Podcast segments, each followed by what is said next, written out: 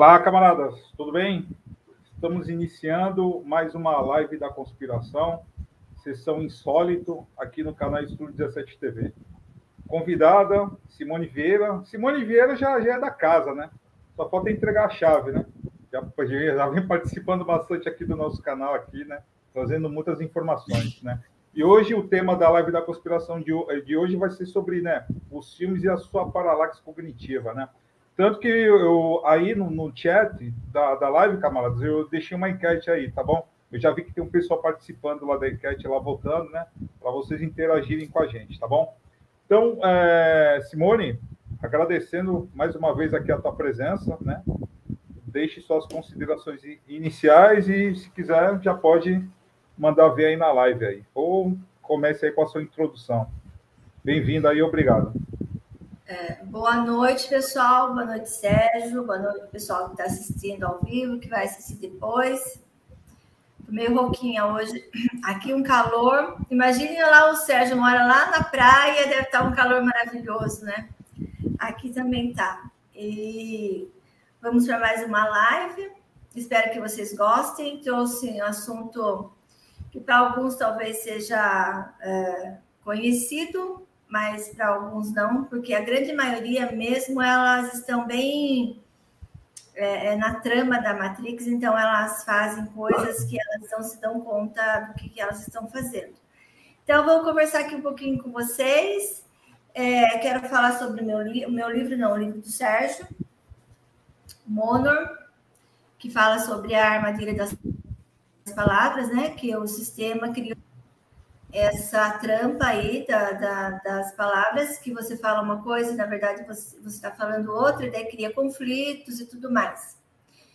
E quem quiser adquirir esse livro, é só entrar em contato comigo. Eu vou dar o meu e-mail pessoal, porque parece que o e-mail lá do Sérgio, ele está arrumando, fazendo umas coisas. Então, meu e-mail é simonevieira3000, hotmail.com. Qualquer dúvida que tenha também, não só em relação ao livro, mas em relação às lives, é só entrar em contato comigo. E também tem o meu Facebook, que é Simone Monor, Monor, Monor. Quem quiser falar comigo, entra no Message, conversa lá, faz perguntas e eu respondo, tá bom? Sérgio, tá tudo bem aí? Tá tudo em ok? Porque parece que eu dei uma sumida e voltei. Não, tá tudo ok aqui, tá tudo beleza. Tá. Você vai vir então, com a introdução ou você já quer que eu abra a, a, a, a, outra janela? Não, pode já abrir os slides. Tá ok.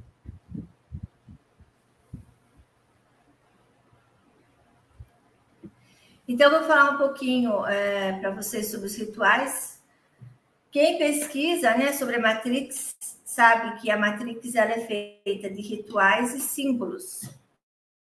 Quem controla os símbolos controla a matrix ou controla a matéria. E, eu vou falar um pouquinho de rituais. É lógico que nós, todos nós sabemos que, ah, que certos rituais, pessoa né, que tem um pouco de noção, não vai, não vai fazer esse tipo de ritual. É, os rituais satânicos, por exemplo, né, que está em contato direto com os bichos, é, todo tipo de ritual que, que mexe com sangue, que mexe com sacrifícios humanos, são rituais que está na cara que é, realmente são rituais da, do sistema. E eu vou falar um pouquinho de rituais ah, para vocês, mas rituais que a grande maioria faz e não para para pensar por que faz, da onde surgiu esse ritual. É, por que, que as pessoas fazem? As pessoas elas fazem coisas automaticamente. Porque já vem de família, já nasce, então já vai fazendo desde bebezinho, vai crescendo e aquilo vai criando. A comunidade também faz, né? A cidade e tal, o país. Então, é cheio de, de rituais. São rituais, pessoal, diários, só que eu não vou falar de todos os rituais que nós fazemos, que é diário, é constante. Por quê? Porque o sistema, ele precisa desses rituais para eles materializarem o que eles desejam. Eles precisam da nossa energia, da nossa intenção. Por isso, eles criaram todos esses rituais. Aí, para dar início, eu peguei essa foto lá no, no Google, né? Rituais que nunca devem ser feitos. Aí as pessoas vão pensar? Ah, são rituais satânicos e tal. Não, são rituais bonitinhos, bonitinhos, é gostosinho de fazer, cheio de, de uma mensagem boa, mas que por trás está, está a verdade que são rituais que, que é bom para o sistema, bom para os donos do mundo, bom para os bichos que eu falo, mas não são bons para nós. Tá bom? E a gente vai começar.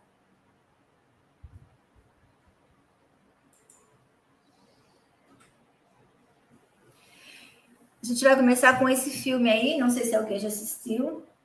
Ritual. Eu não gosto de assistir filme de terror, não gosto, não suporto. Já o meu namorado gosta. E ele ficou um tempão para mim, viu? Assista esse filme Ritual, é muito legal. Eu falei, não, não vou assistir, tem coisa de satânica e coisas que eu não quero ver. Ritual satânico e tal. Aí eu. Tá sumindo a imagem, né, Sérgio? Então, aqui para mim tá ok, tá tudo perfeito. Tá. Será que é comigo? É, mas pode continuar porque tá perfeito por aqui. Tá. Eu tô vendo aqui pela uma segunda janela, tá tudo, tudo ok. É que para mim tem hora que começa a girar, parece que vai apagar, que vai sumir. Não, tranquilo. Quando brecar mesmo de vez, aí eu dou um toque. Tá. Então, meu namorado, é, ele falou, assista esse filme que você vai gostar. Aí eu demorei um tempo e falei, tá bom, vamos assistir. Eu assisti, é um filme muito interessante, que é o Ritual com Anthony Hopkins. Aliás, o Anthony Hopkins só faz filmes assim, né? Meio que bizarros. Ele é um ator excelente. Então, é, Michael é um seminarista que se sente constrangido pelo, é, pelo ceticismo seu mentor incentiva, ou incentiva a fazer um curso de exorcismo para, para fortalecer sua fé cristã e ele é enviado ao padre jesuíta Lucas, cujos métodos são questionáveis, mas muito eficazes. E disse que é um, esse filme é de uma história real, né? Depois, eu fui, depois que eu terminei de assistir o filme, eu fui procurar mesmo os personagens e tal, as pessoas reais, e elas existiram mesmo, e esse filme é baseado em fatos reais. Então, esse seminarista, ele ele está lá, mas ele não, ele está no seminário, tá, mas ele não acredita em, em coisas que ele deveria acreditar, ele não acredita. Aí mandam ele com esse, esse, com esse padre aí que faz exorcismo, ele faz exorcismo, exorcismo na casa dele mesmo. Aí chegou lá uma moça, disse que toda possuída, ela estava grávida, então ela, eu, é a entidade se apostava do corpo dela, ela fazia muitas coisas estranhas, né? Que não, não seria, normalmente não, se, não tem como uma pessoa fazer. E esse Michael, ele nunca acreditou, ele achava que era que o padre Lucas usava de truques. Aí, com o passar do filme, ele vai ver, ele vê que não, que realmente existem seres que se apostam de outro, dos seres humanos e tal, e, e tomam conta e tal do, dos seres humanos. E interessante que na, no exorcismo,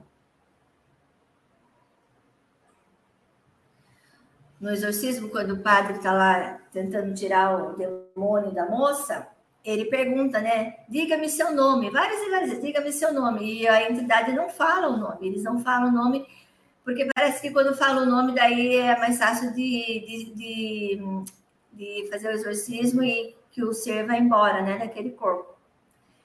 Diga-me seu nome. Ele não diz e continua ali com a moça, tanto é que acontece, não vou contar, né? Quem não assistiu, não vou contar o que acontece com a moça, mas enfim, é, aí ele, ele não consegue fazer com que é, o demônio que está com ela fale o nome dele, porque o importante é, esse, é esse, os demônios se identificarem ao padre, só que esse não quer se identificar. E aí, depois que aconteceu algo com a moça, aí o padre Lucas ele foi possuído por esse demônio. E quem foi fazer o exorcismo dele? O, o, o, o seminarista que não acreditava. E nesse exorcismo, ele fala né, várias, várias vezes. Esse aí já é o, o padre que faz exorcismo possuído pelo demônio. Aí o, o seminarista é, pergunta várias vezes: qual o seu nome? Qual o seu nome? Depois de muito tempo ele fala Baal. E Baal é, é um deus, né? É um deus, está na Bíblia, fala muito de Baal, que é um dos deuses mais poderosos. Dizem que, para mim não, né? Dizem aí que ele é poderoso, eu não tenho nada com isso. Só estou passando o que fala o filme. E aí ele se identifica, né? Ele fala, eu sou Baal. E aí o moço realmente consegue, depois que ele se identificou, expulsar ele do corpo do padre. E expulsa, e o padre volta ao normal. Então, é um filme muito interessante para essa questão aí de, dos rituais, né? Do, do exorcismo, é, exorcizar esses demônios, e dizem que é um fato real. E eu quis pegar esse filme para dar o gancho para eu entrar é, para falar dos rituais, de outros rituais que todos nós convivemos, né? É, é, diariamente ou algumas datas específicas, né? Principalmente datas religiosas. Que eu quero deixar claro aqui que todas as datas religiosas são datas do sistema, são datas é, que não são é, são deuses, né? Deuses, santos, falsos, porque na verdade quem está por trás daquela carinha bonita do santo ou da santa são esses demônios. E é lógico que esses demônios não iriam se mostrar para as pessoas com a cara feia que eles têm. Então, o que, que eles, eles fizeram? Colocaram caras bonitas para que as pessoas acreditem, é, depositem a fé né, nesses santos e dê a, a esses bichos a energia que eles precisam.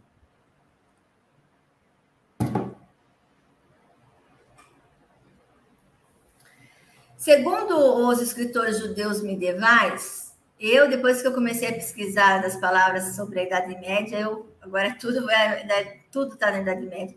E eu sou uma pessoa, pessoa que eu não gosto da Idade Média. Eu acho que eu fui uma bruxa na Idade Média, eu fui queimada por lá, porque eu odeio a Idade Média, uma época maldita, mas muito interessante. Então, segundo os escritores judeus medievais, Cultuar Baal era a expressão usada para designar os rituais da religião cristã. Então, é associado o deus Baal com os rituais da religião cristã. Os israelitas o adoravam como Baal Peor, até o tempo de Samuel, e foi o deus oficial das dez tribos na época de Acabe. Ele foi adorado também em Judá, e seu culto só terminou com os rigores do cativeiro na Babilônia Havia vários sacerdotes de Baal de várias classes. Seu culto é descrito em 1 Reis 18, 25. Baal significa senhor, amo, possuidor ou marido. Então, esse termo Baal, na verdade, ele significa senhor, né? Que usavam para os deuses lá daquela época. Uh, mas só que esse, aí está falando da época dos judeus, né? Da época da Bíblia. Mas só que muito antes esse, esse Deus já já era adorado, cultuado, com certeza com outros nomes. Porque, assim, é, são os mesmos bichos, mas de acordo com cada civilização, eles mudam só o nome, muda a imagem, mas são os mesmos. O objetivo é enganar as pessoas para que eles continuem sendo adorados, né? Entre aspas, e recebendo a, a, a energia do ser humano.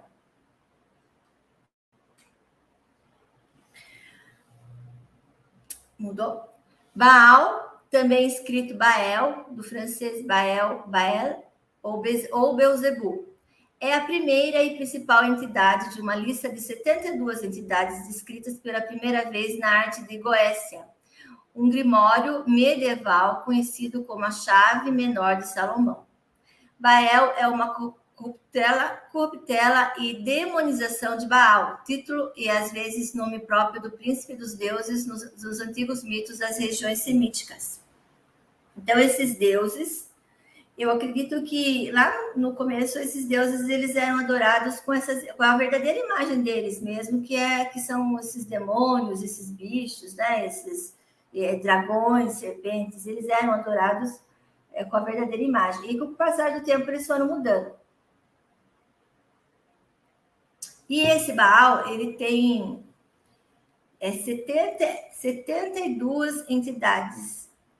São 72 nomes ou 72 entidades. É, uma vez eu fiz um curso, lembrei, uma vez eu fiz um curso é, em São Paulo, E a pessoa que fez o curso, naquela época foi 2012, que estava aquela história do fim do mundo, né? Que o mundo ia acabar, que ia acontecer as catástrofes e tal. Eu fiz um curso e essa pessoa que deu o curso, foi, foi uns três meses de curso, eu ia para lá toda segunda, eu moro no interior, eu ia para São Paulo toda segunda. E lá a gente fazia muitos rituais, que hoje eu vejo que hoje eu não faria. É, a gente via muitos bichos mesmo é, nos rituais. E a pessoa que dava o ritual, ela falava que ela tinha uma falange de seres com ela. Falava abertamente que ela tinha uma falange de, de eu falo bichos, né? Mas ela chama de seres e entidades. Então, não é brincadeira. Esses seres, essas entidades, eles estão por aí. Para a pessoa que se abre para eles, eles vêm e eles dominam mesmo a pessoa e acaba com a vida delas e, e destrói tudo. Algumas vezes, é o caso dessa pessoa, ela é famosa, muito famosa até hoje. Aparentemente, ela tem uma vida de sucesso, ela tem grana e tal, mas ela tá com esses seres, né? E eu, os seres, eles te dão, mas também chega uma hora que eles vão cobrar. E o momento dele cobrar, deles cobrarem, não é fácil, né? Não é, não é bolinho, como dizem. Só que tudo que eles fazem, eles não fazem com a energia deles, eles fazem com a energia do ser humano. Eles usam a energia do ser humano para fazer coisas para o próprio ser humano, de quem ele está roubando a energia.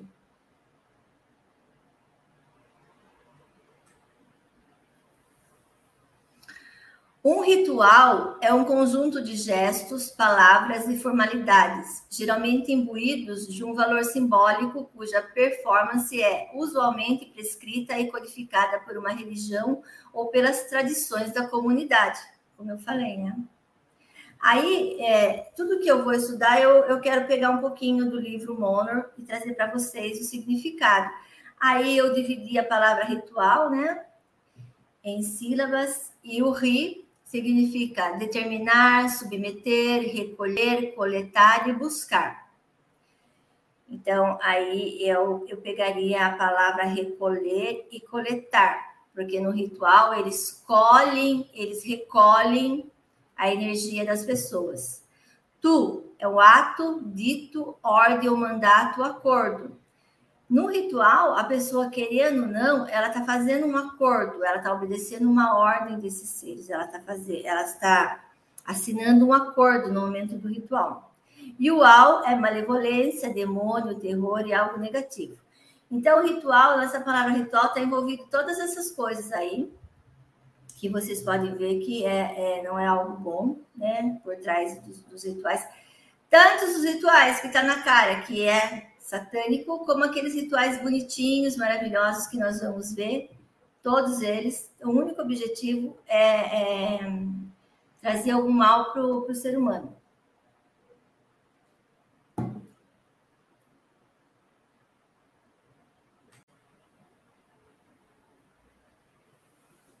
Rituais. A gente vai começar.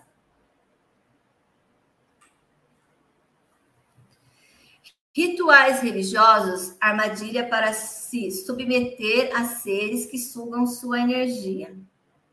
Isso aí é, um, é uma imagem de um filme que eu tentei buscar, mas eu não, não sei o nome do filme porque estava numa live do Sérgio e eu não perguntei para ele. É o, é o Ghost. Hã? É o Ghost, do outro lado da vida, com, com a Demi Moore e o Patrick Swayze. É, é, Patrick Swayze. Ah, é? é? É, a cena final do filme. Quando o talarico morre lá, os espíritos maus levam ele pro, pro, pro inferno lá. Ah, então que bom que você sabe. Eu não sabia, só sei que eu peguei lá numa live do Sérgio que eu achei interessante. Então, mas aí ele usou é, essa imagem para um, contar uma. falar sobre. Nossa, minha água está acabando. Falar sobre uma carta que uma pessoa mandou para ele, contando uma experiência sobre rituais da Igreja Católica. Ela conta o seguinte: que ela foi num nesses rituais para encomendar o corpo da pessoa, né? Quando a pessoa morre, daí o padre vai lá,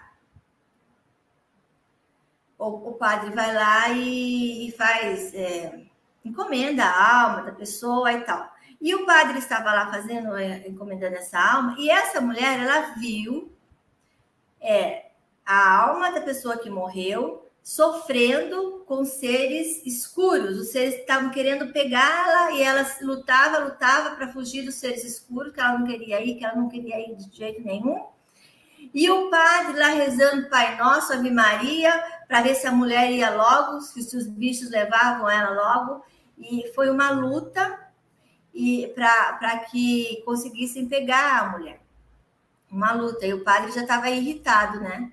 Por quê? Porque é, é, quando você a pessoa falece e ela vai consciente, sabendo de toda essa estrutura do sistema, de, de da religião ser algo, uma trampa, uma armadilha, os deuses todos são armadilhas para aprender a, a, buscar energia, né? pegar energia do ser humano, para dominar, para enganar, para mentir. A pessoa, quando ela falece e, e, acontece isso, ela vai lutar, ela vai lutar, porque ela tem consciência do, do que está acontecendo.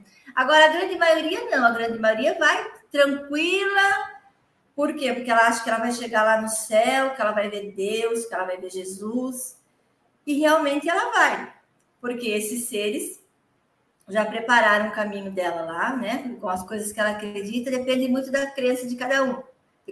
De acordo com a crença, é que você vai ser recebido após a, a, a sua morte e tal. Mas isso aí é uma outra história. Então, eu peguei isso aí para ilustrar a questão dos rituais religiosos. Esse era um ritual de, de encomendar o corpo né, da pessoa que morreu. E aí, nesse filme, como diz o Sérgio, o Sérgio é o Ghost. Eu assisti o Ghost há muito tempo, por isso que eu nem lembrava mais dessa cena. Faz bastante tempo mesmo. Obrigada aí, Sérgio. Então, para a gente não esquecer, rituais religiosos, armadilha para se submeter a seres que sugam sua energia.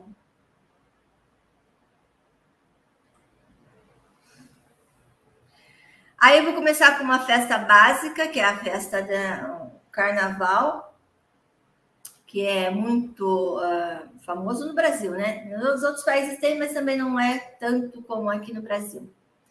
A palavra carnaval é originária do latim carnes levale, cujo significado é retirar a carne.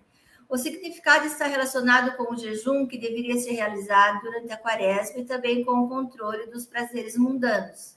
Isso demonstra mais uma tentativa da Igreja Católica de enquadrar uma festa pagã. Mais uma festa pagã que tem origem com os deuses falsos gods, né? Deus, falsos deuses, e que ela é firme e forte aí, né? No, no nosso país, mas é uma festa é, que, o, que a Igreja Católica trouxe da festa do, dos seres uh, dos bichos. Carnaval, carne para Baal. É, tá bem lógico, né? Carnaval, carne para Baal. A adoração de Baal vibrava com ritos sexuais, sacrifícios de crianças, prostituição nos templos, etc. Agravava aos desejos carnais, dos, agradava aos desejos carnais dos seus adoradores. Então, é, tinha lá a quaresma, né, de 40 dias, ficar no jejum, jejum de tudo, e aí tinha o carnaval, e aí você podia extrapolar tudo que você queria fazer e podia, né, sexual, comer o que quisesse, e tal. A igreja controlando o ser humano, né? Prende de um lado, daí solta do outro, e daí no meio coloca pecado, e, e é uma confusão total. Aí, na questão do carnaval, é, estou falando de Baal, mas também tem o deus Baco, né? Tem as Saturnárias, um monte de, de, de festas é, gregas, festas romanas, e vem desde lá. Mas tudo por trás estão esses seres dominando a humanidade. É uma armadilha das palavras e que é um ritual muito famoso, né, no mundo todo, que também tem a ver com a igreja, né, uma, uma forma de controle. A armadilha das palavras, ritual de casamento. Casado, cansado, caçado, castrado e cagado. Essa aí eu coloquei. E o sistema faz com que todos desejem e sonhem com esse lindo dia. Então, o casamento ele é uma trampa, ele é uma armadilha, ele é um ritual. Um ritual para fazer com que, é, naquele momento do casamento ali, é, você já não é mais dois. Já, você já vai casar com o Estado e com a igreja. Então, aí é um casamento com muita gente, com muita energia do sistema, que a grande parte dos casamentos não dão certo, porque ele é um ritual do sistema. O Sérgio está falando ok para mim? Fazendo ok para mim? Não, não, é para Camila aqui. Que ela está ah, pedindo tá. que o pessoal entrou, já deixa o like. Pode continuar aí. Ah, tá. Então, o ritual de casamento é mais um ritual do sistema para é, fazer com que é, não dê certo também, né? Porque se não dá certo, é esse que o objetivo do, do sistema é que não dê certo. E um exemplo que o casamento, né, essa instituição, é, é, o registro do casamento, o casamento na igreja não dá, não dá certo, é o seguinte: tem pessoas que ela vive por anos e anos e anos sem casar, elas vivem muito bem sem casar, uma vida normal, muito feliz. Aí resolve casar. Aí o casamento não dura mais nada. De repente se separa, de repente começa a acontecer tantos problemas. Foi só casar que ó, aquele casamento maravilhoso, aquela união maravilhosa deixou de existir. E aí tem, é, por conta do livro Monor, a semelhança das palavras relacionadas com casamento, né, ou com casado. Quando o casado, a pessoa, qual que é a vida da pessoa casada? Ela trabalha, ela vem os filhos, ela tem que trabalhar mais ainda porque tem que cuidar dos filhos, a mulher cuida da casa, a mulher trabalha fora. A vida de casado é uma loucura. Então eles estão sempre cansados, né? E quando é, você casa com alguém, você ca, você caça, né? A pessoa ela é caçada. Uma pessoa solteira quando ela vai para para night, para os rolês, o que, que elas falam? Assim, ah, hoje eu vou caçar. Olha aí as, a, a, as programações, hoje eu vou caçar. Vai caçar alguém, vai caçar uma mulher, vai caçar um homem, com o objetivo, seu objetivo de ficar, de transar, e aí acaba que se dão, se dão bem e acaba que casam mesmo. Então aquela pessoa foi realmente caçada. E também o casamento faz com que a pessoa seja castrada porque parece que depois do casamento o sexo começa a complicar, não é mais como era antes, quando era só é, namorava ou só noivava. Casou, parece que a pessoa ela castra e o, e o sexo fica cada vez mais raro no, no casamento. Casamento, né? O Sérgio fez uma, o Sérgio Bono fez uma, uma live, né? Que tudo que termina em mento ou minto, né? É uma grande mentira uma, um, uma instituição mentirosa. Aí a igreja, a, a Santa Madre Igreja Católica, ela é, tem esse ritual do batismo de crianças. E tem outras igrejas, né, as igrejas evangélicas, que elas dizem que tem que se batizar já quando está grande, que já conhece, que sabe das coisas, que ela mesma pode tomar a atitude dela. De qualquer forma, os dois batismos são trampas, são armadilha do mesmo jeito. A igreja, através do batismo, faz um ritual de sacrifício, um ritual de entrega do bebê aos bichos. A criança passa a ser propriedade dos bichos que se autoproclamam Deus. Então, todo esse ritual do batismo, que é um ritual, ah, os pais estão ali. Antigamente, lá, vamos falar lá na época de, de, da Bíblia, quando tinha o Deus Baal, eles, as, os pais levavam os seus filhos, davam os seus filhos em ritual, né, para o Deus Baal, e jogavam na fogueira e tal. Aí, com o passar do tempo, eles foram mudando esse ritual. Os pais continuam levando os seus bebês na igreja, é, e dando os seus bebês simbolicamente aos bichos, no, nesse momento aí do, do batismo com água. É um simbol, simbolizando que a criança, agora, a partir daquele daquele batismo, ela pertence à, à, igreja, ela pertence aos donos do sistema, elas, elas pertencem aos bichos.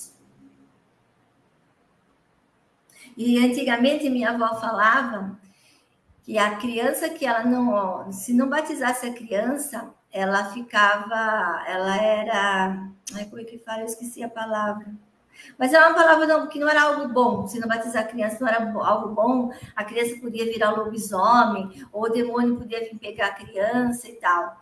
De qualquer forma, batizando, não batizando, está envolvido esses bichos, esses demônios aí. Aqui, aqui falavam que era pagã. Isso também. A, isso também. Então a igreja ela criava essa história, né? Ela, ela, porque a igreja, o objetivo da igreja é mentir enganar. Então, elas inventavam histórias para assustar as pessoas, para que as pessoas levassem as crianças para que fossem batizadas e, e, e sacrificadas uh, aos, aos deuses.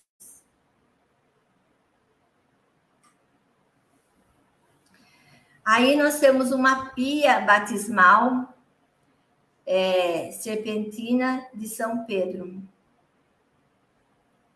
É, de São Pedro de los Muros, La Cunha, Espanha. Essa é uma pia batismal que está lá em uma igreja na Espanha.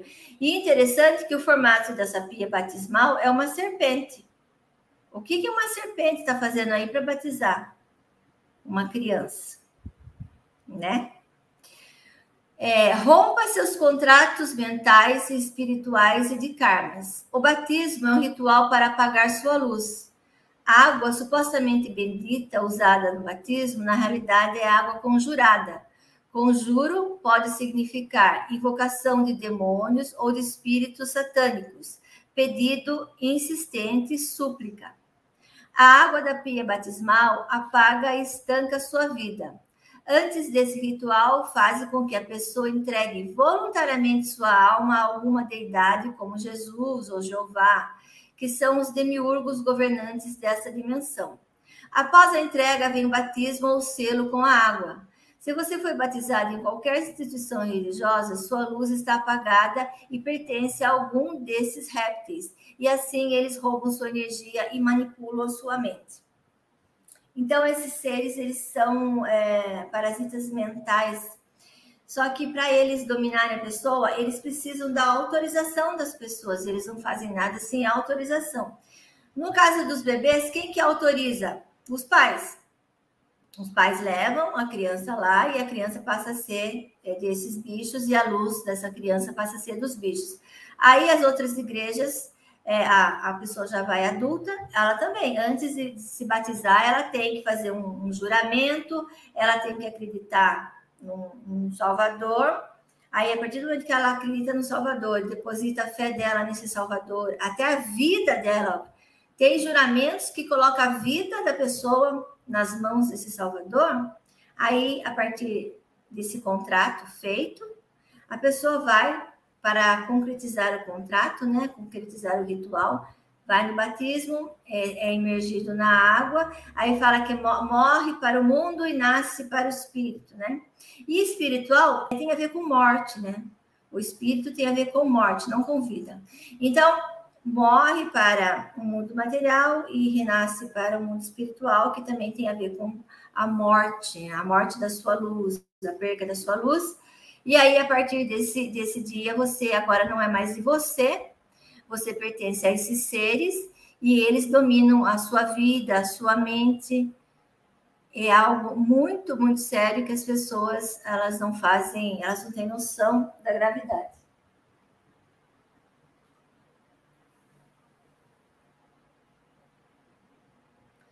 Aí, não é?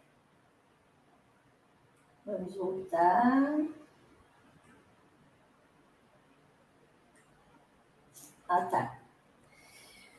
Aí eu fui procurar é, nome de deuses e combate. É, existe o, o, deus Bate, que é o Camazotes, o deus morcego maia da noite, morte e sacrifício. Camazote significa literalmente morcego da morte. E como eu estudo as palavras, batismo, começa com bate, e bate em inglês significa morcego. Então tá tudo ligado, né? E exist, existiu né, uma, uma, um deus que era adorado, que é esse Kamazote, que é o deus morcego, um deus maia, da noite, morte e sacrifício. E o interessante é que esses deuses lá do passado, que eles estavam sempre associados com coisas que assustavam as pessoas, né? Eles conseguiam ser dominar as pessoas com, por medo, né? Então veja aí, esse aí é Deus da noite, da morte, Deus do sacrifício, e aí, o nome está relacionado com o bate do batismo. Aí também nós temos Bate, que era uma deusa vaca na mitologia egípcia, retratada como uma face humana com orelhas de vaca e chifres. Na época do Império Médio, sua, do Império Médio, sua identidade e os atributos foram incluídos no âmbito da deusa Ator. E essa, esses deuses também, as deusas no caso, né?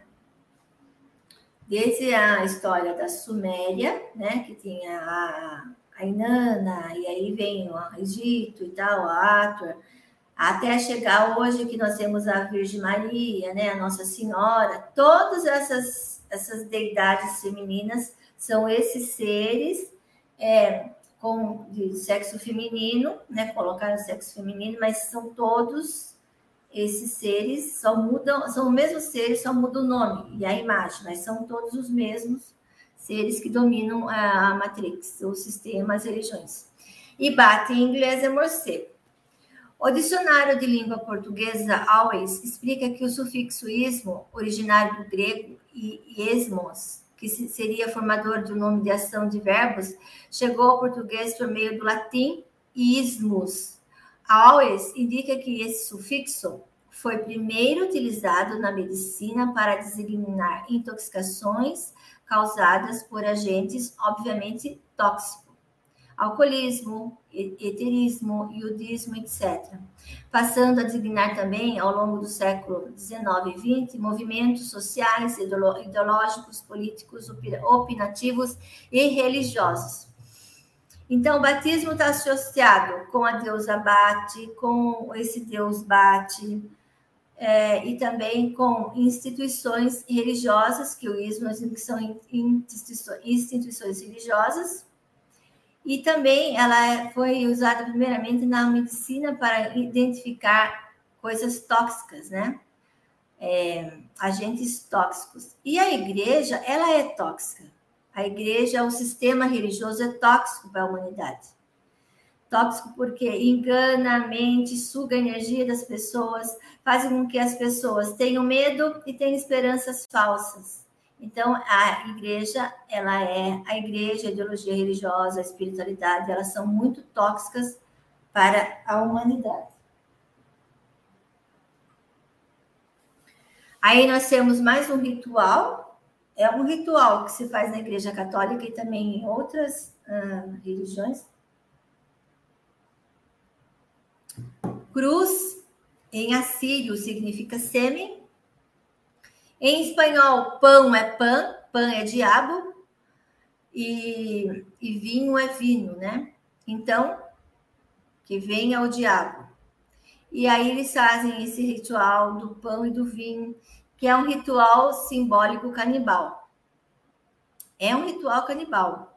Eucaristia, a Igreja Católica confessa desde o princípio da instituição a presença real de Cristo em seu corpo, sangue, alma e divindade, após a transubstância, transubstanciação do pão e do vinho, ou seja, a aparência permanece de pão e vinho, porém a substância se modifica, passa a ser o próprio corpo e o sangue de Cristo.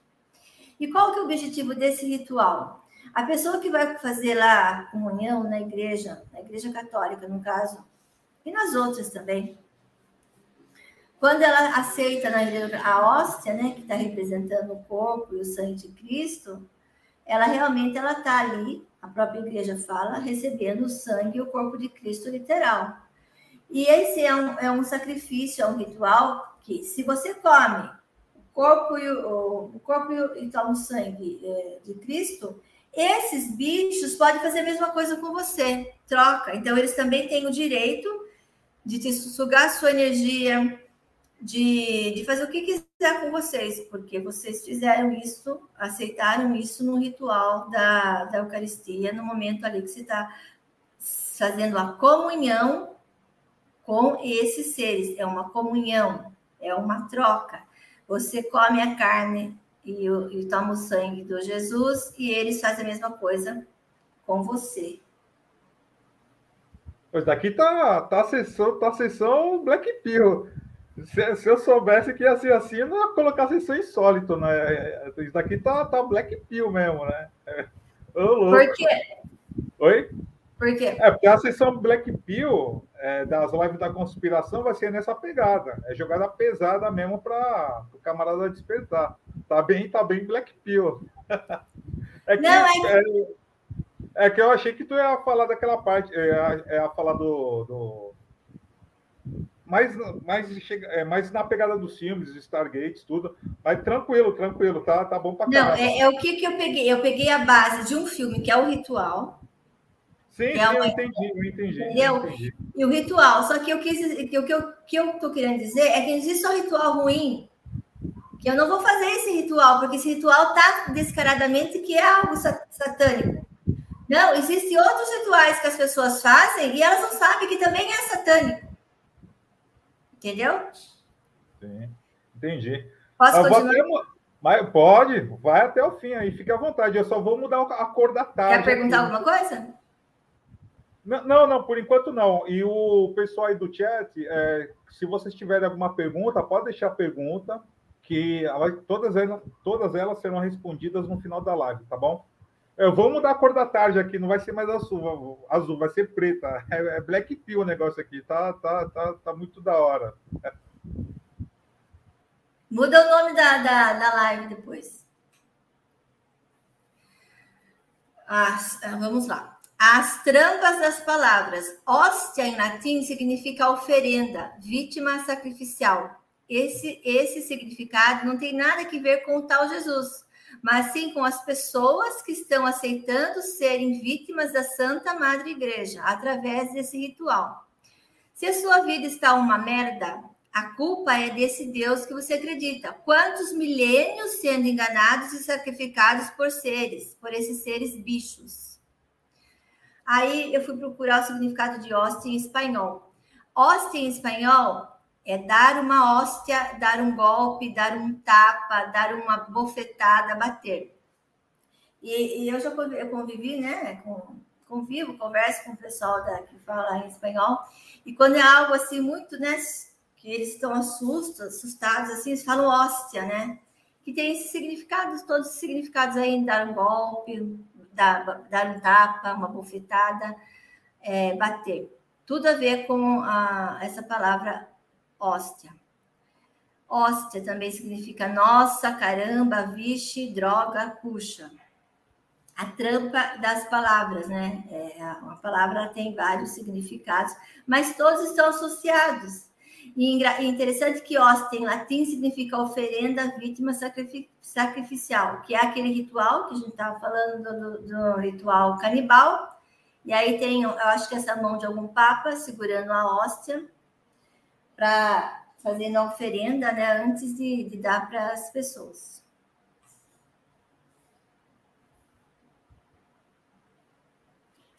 Aí nós temos um quadro muito bonito de um padre e parece que é um jovem recebendo, talvez seja até a primeira comunhão, né?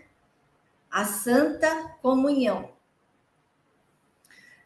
San significa dragão, e tá é juntar-se. Então, quando você é, está fazendo, está nesse, nesse ritual da Santa Comunhão, você está se juntando ao dragão se juntando a esses seres que dominam esse planeta e que estão por trás de todas as religiões.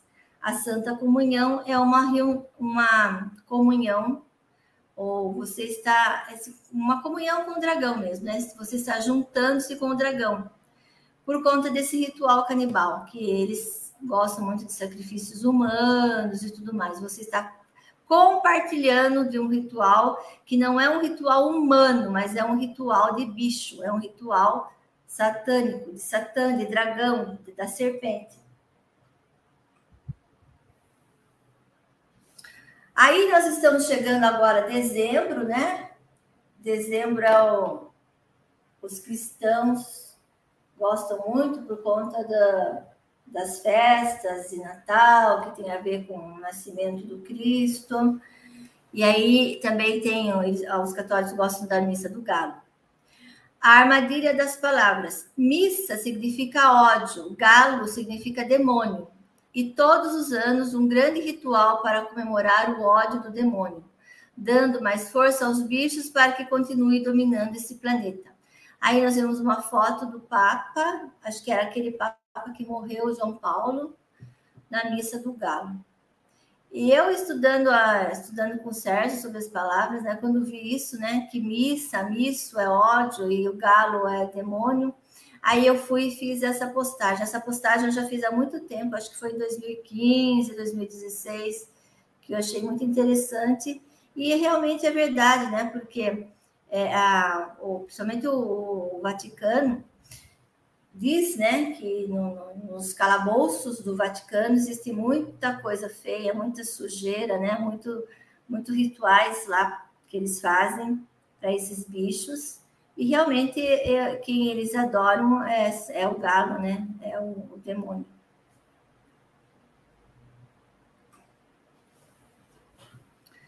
Também mais um pouquinho da aí da vida do, do Vaticano.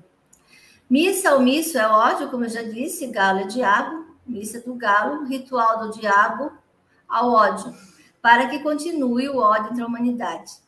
Misso em grego é metade, partir em dois. Claro, o ódio divide, e isso é que a Draco Matrix patrocina todos os dias, o ódio entre a humanidade. Esse aí é um ritual uh, que se faz na, na, na noite de Natal, né, para comemorar a, o nascimento do menino Jesus.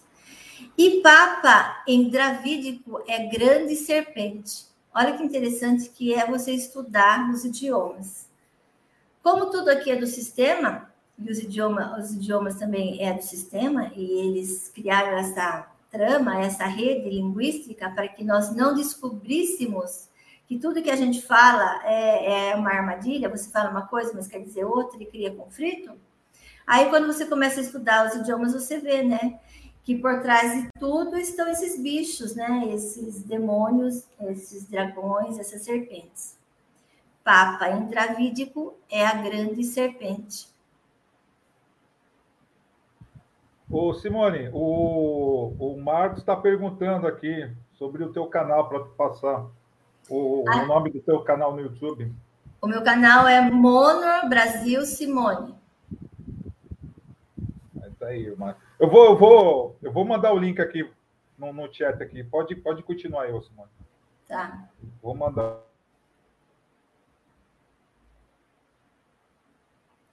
Natal, festa linda, né? Cheia de cores, brilho e muita alegria e troca de presentes. Mas na verdade, como é lindo ver os cristãos preparando uma grande festa pagã. Velas para o Deus Sol, árvore para adoração ao culto doméstico, guirlanda para afastar maus espíritos.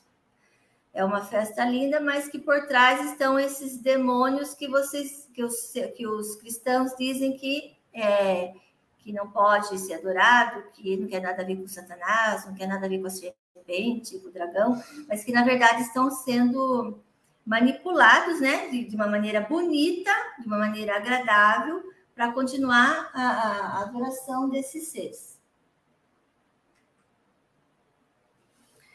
E no Natal, as, as famílias, elas se reúnem, né, todo mundo feliz, compra roupa nova e faz aquele banquete na ceia, mas o que está envolvido nesse, nesse momento?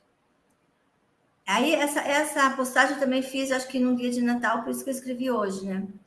Hoje os bichinhos estão muito felizes porque vão se fartar com os rituais de Natal, uma ceia só para eles. regada com muita comida, bebida, discussões, intrigas, família, morte de milhares de animais, acidentes, né, de carro acontece bastante. Um dia onde as pessoas estão mais frágeis no meio de muitos sentimentos de culpa, saudade, mágoa, sofrimento, misturados com a alegria do suposto nascimento do menino Jesus. Na realidade, um ritual satânico e as pessoas nem imaginam que estão sendo usadas. Uma festa que traz, eu acho que é uma das festas que traz mais emoção para as pessoas. É uma festa onde está todo mundo aflorado emocionalmente ali. É, alguns sentem saudades dos entes queridos, né, que já foram, que ali não estão naquele momento. Existiam discussões de famílias, as intrigas de famílias, e tudo isso gera muita emoção ruim é, nessa festa. Querendo ou não, envolve bebida, muita comilança e muitas discussões, mas un... os únicos que realmente desfrutam de tudo isso são esses seres que estão ali, né, por cima, sugando toda essa energia gerada nessa data.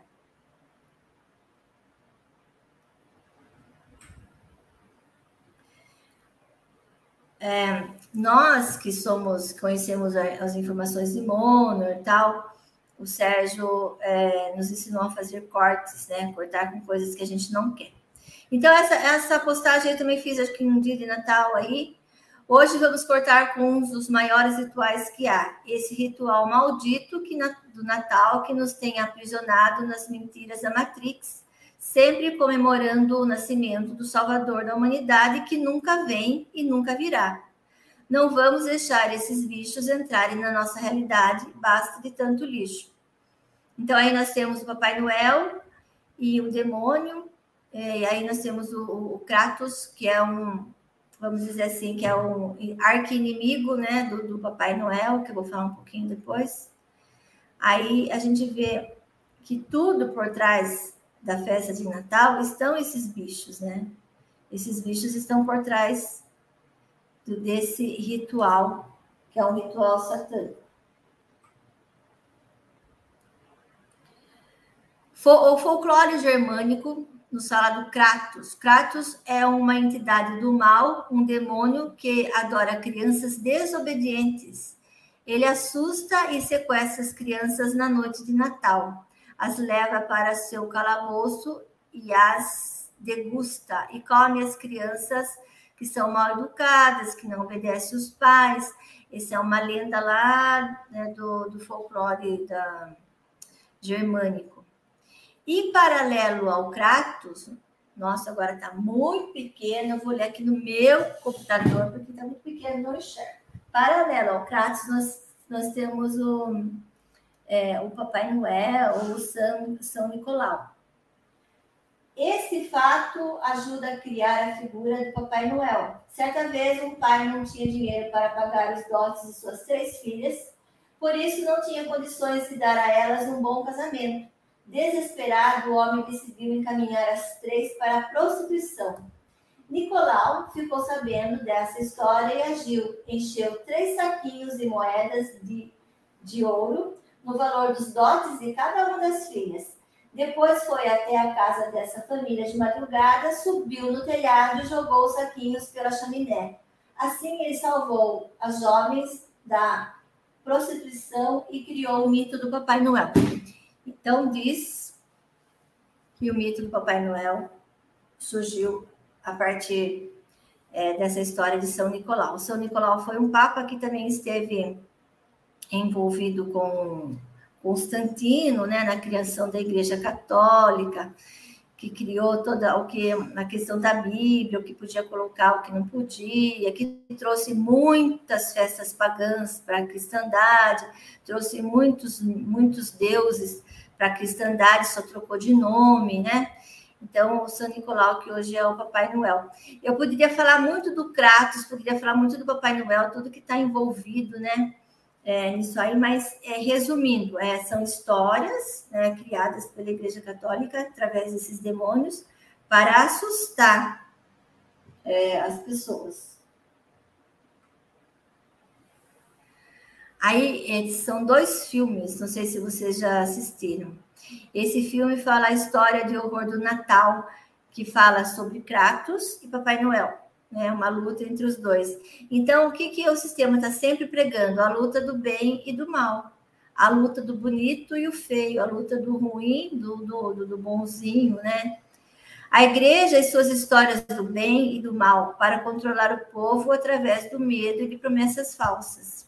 Aí do outro lado tem a história de Jesus de 1999, que é uma, um filme, né? Não sei se alguém já assistiu. Aí tem o, o Satanás, todo vestido de Jorge Armani, todo chique, vai tentar Jesus. E interessante que ele aparece uma vez tentando Jesus, Jesus não cai, e parece que no, quase no final do filme ele aparece de novo e fala: Viu, por que, que você está se sacrificando, fazendo tudo isso? Não vai adiantar nada, as pessoas não vão mudar, vai continuar até pior. Aí ele mostra, né? Daí ele fala: guerras santas no teu nome, milhares de mortes no teu nome, comércio no teu nome. E aí eles tentam, é, o, o, filme de Jesus, a história de Jesus tenta fazer com que Jesus seja um coitado, né, que está lá se sacrificando, mas na verdade essa história de Jesus ela também foi manipulada lá por Constantino e tal, na época lá do Conselho de Nicéia e acabou criando esse Jesus aí. Aí a Semana Santa, a Semana Santa da atualidade e a Semana Santa ritual romano de fertilidade, a deusa Cibeles e a ressurreição de Atis, seu filho castrado por ela mesma, o povo sendo enganado há milênios.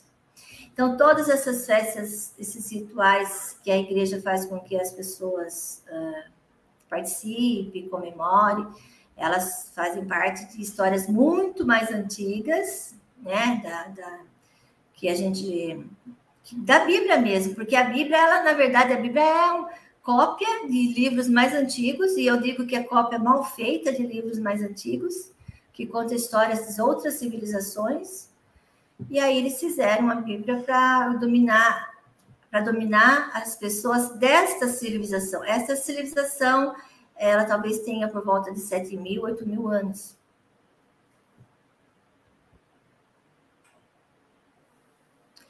Aí essa imagem eu peguei numa live do Sérgio, né? Bem-vindo à Semana Santa. Aí parece Jesus puxando a cruz, né? No chão, todo desmilinguido, fazendo o papel de vítima.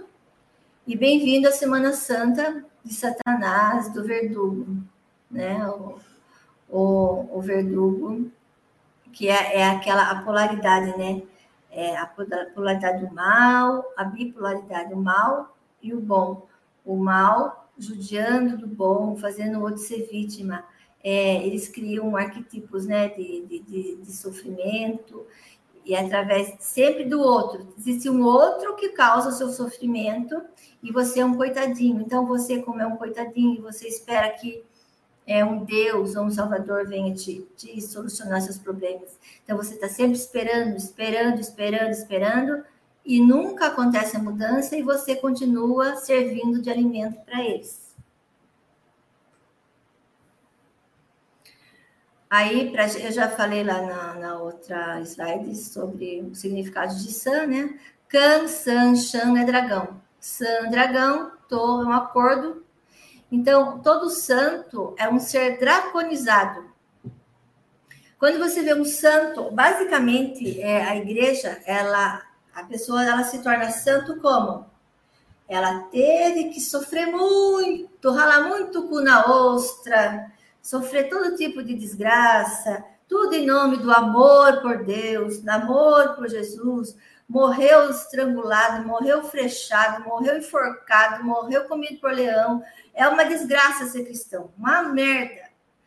Mas por que, que eles fazem isso? Porque esses bichos, eles gostam de sacrifícios humanos. A história desse planeta é baseada em duas coisas: disputa por território desses seres, eles disputam território entre eles, e sacrifícios humanos. Por isso que tem guerras, por isso que tem pestilência, por isso que tem pandemia.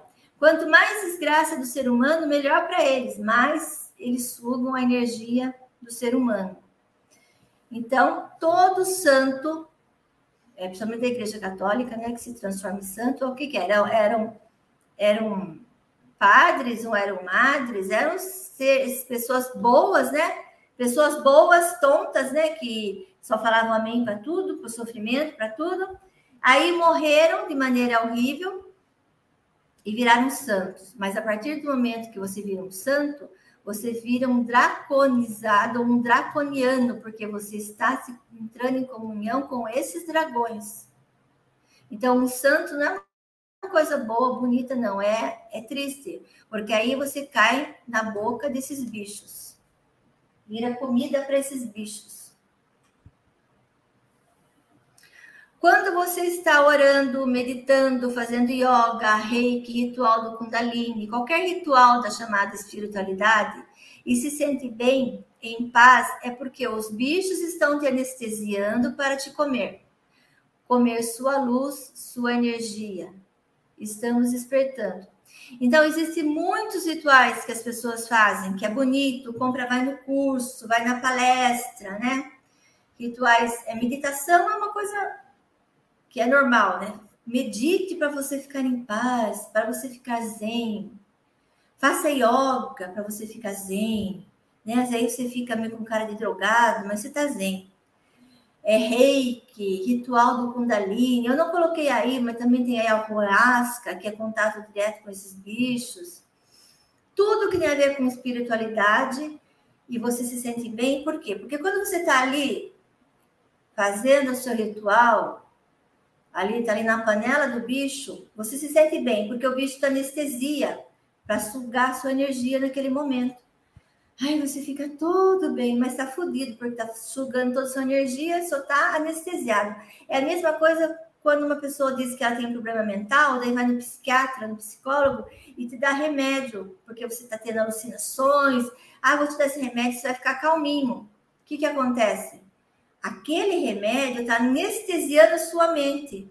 Aí você fica igual um zumbi anestesiado, mas o seu problema continua, mas a sua mente está anestesiada, então você fica zumbizando. E a mesma coisa desses, desses níveis aí, de, dessa, questão dessa espiritualidade, desses rituais, né? É, e são rituais caríssimos, né? Que as pessoas pagam e vão e entram em cada frio. É, é, a moda, é muito namastê e gratidão, né? Ah, sim. É, é, é engraçado que é, tem muitas pessoas que gostam de falar, né?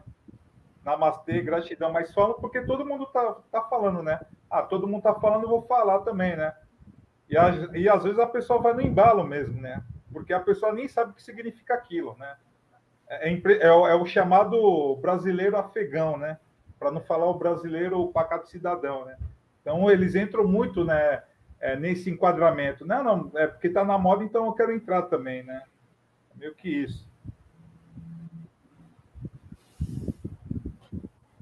Então, conforme o Sérgio falou, as pessoas entram de gaiato no navio. Elas entram de gaiato no navio. Por quê? Porque elas, por exemplo, normalmente a pessoa nasce católica. Só que ela vai vendo que aquilo ali não tem mais nada a ver com ela, aquilo ali não diz nada para ela. Aí ela vai pulando de galho em galho, ela vai para o evangélico, ela vai para o espiritismo, ela vai para nova, nova New Age, ela vai procurando, ela vai pulando de galho em galho, e quanto mais ela entra em cada espiritualidade dessa, mais bicho ela leva com ela mais bicho ela leva com ela, porque quando você vai procurar esse tipo de coisa, você se abre para os bichos e os bichos vêm. Aí você fica ali, é, fala, não, isso aqui para mim não tá legal mais, vou procurar outra coisa. E vai indo, vai, e vai, no, vai também pesquisar ufologia, e vai em, em campanha para no, no, em cima do morro para ver se vê OVNI. Tudo isso é dos bichos, tudo para enganar as pessoas para anestesiar as pessoas para que elas fiquem facinhas, facinhas de serem controladas. É aquela coisa, né? A pessoa sai da igreja, mas a igreja não sai dela. Ele sai da favela, mas a favela não sai dela. Né? Ele sai do, do, do satanismo, só que o satanismo não sai dela. É isso mesmo. Pode continuar. É isso, é, é isso mesmo é também é, é, eu não culpo as pessoas, sabe, Sérgio? É que esse sistema ele, ele é tão mal que ele oprime tantas pessoas, as pessoas estão tão desesperadas com tantos problemas que elas querem solução, elas vão buscar solução que elas veem. Aí elas não sabem que a solução está nelas mesmas, né? Na, na, na recuperação do, do, poder delas, de parar de dar poder para os outros, de parar de acreditar no guru, de acreditar no Salvador, de acreditar no ser ascensionado, de acreditar no loiro alto de olhos azuis maravilhoso, né? Não existe isso. Isso aí tudo é uma grande mentira, é um grande teatro. Aí nós temos uma, uma imagem que eu gosto bastante. Meditação é mais uma forma dos bichos se alimentarem da energia das pessoas. Aí está escrito em espanhol: Isso, pendeja, tu sigue meditando que eu me sigo alimentando. Pendeja é uma pessoa tonta, né? Eu sou retardada. Isso mesmo, sou retardada, sou tonta. Vai, continua meditando que eu vou aqui alimentando a sua energia.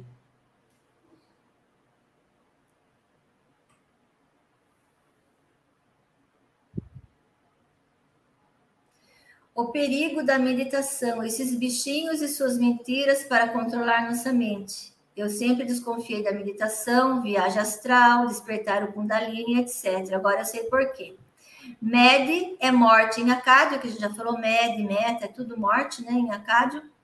E aí a gente vê um, uma imagem do filme Buda, que o Ken Rivers fez, e no momento que ele está meditando, aparece uma cobra gigante e olha que interessante, ela vem por trás dele e ela se acopla ali atrás dele, fica a cabeça dela na cabeça dele. Momento que ela está sugando a energia dele, a energia dessa meditação que ele está fazendo. Essa imagem é muito interessante e aí eu copiei para fazer essa postagem.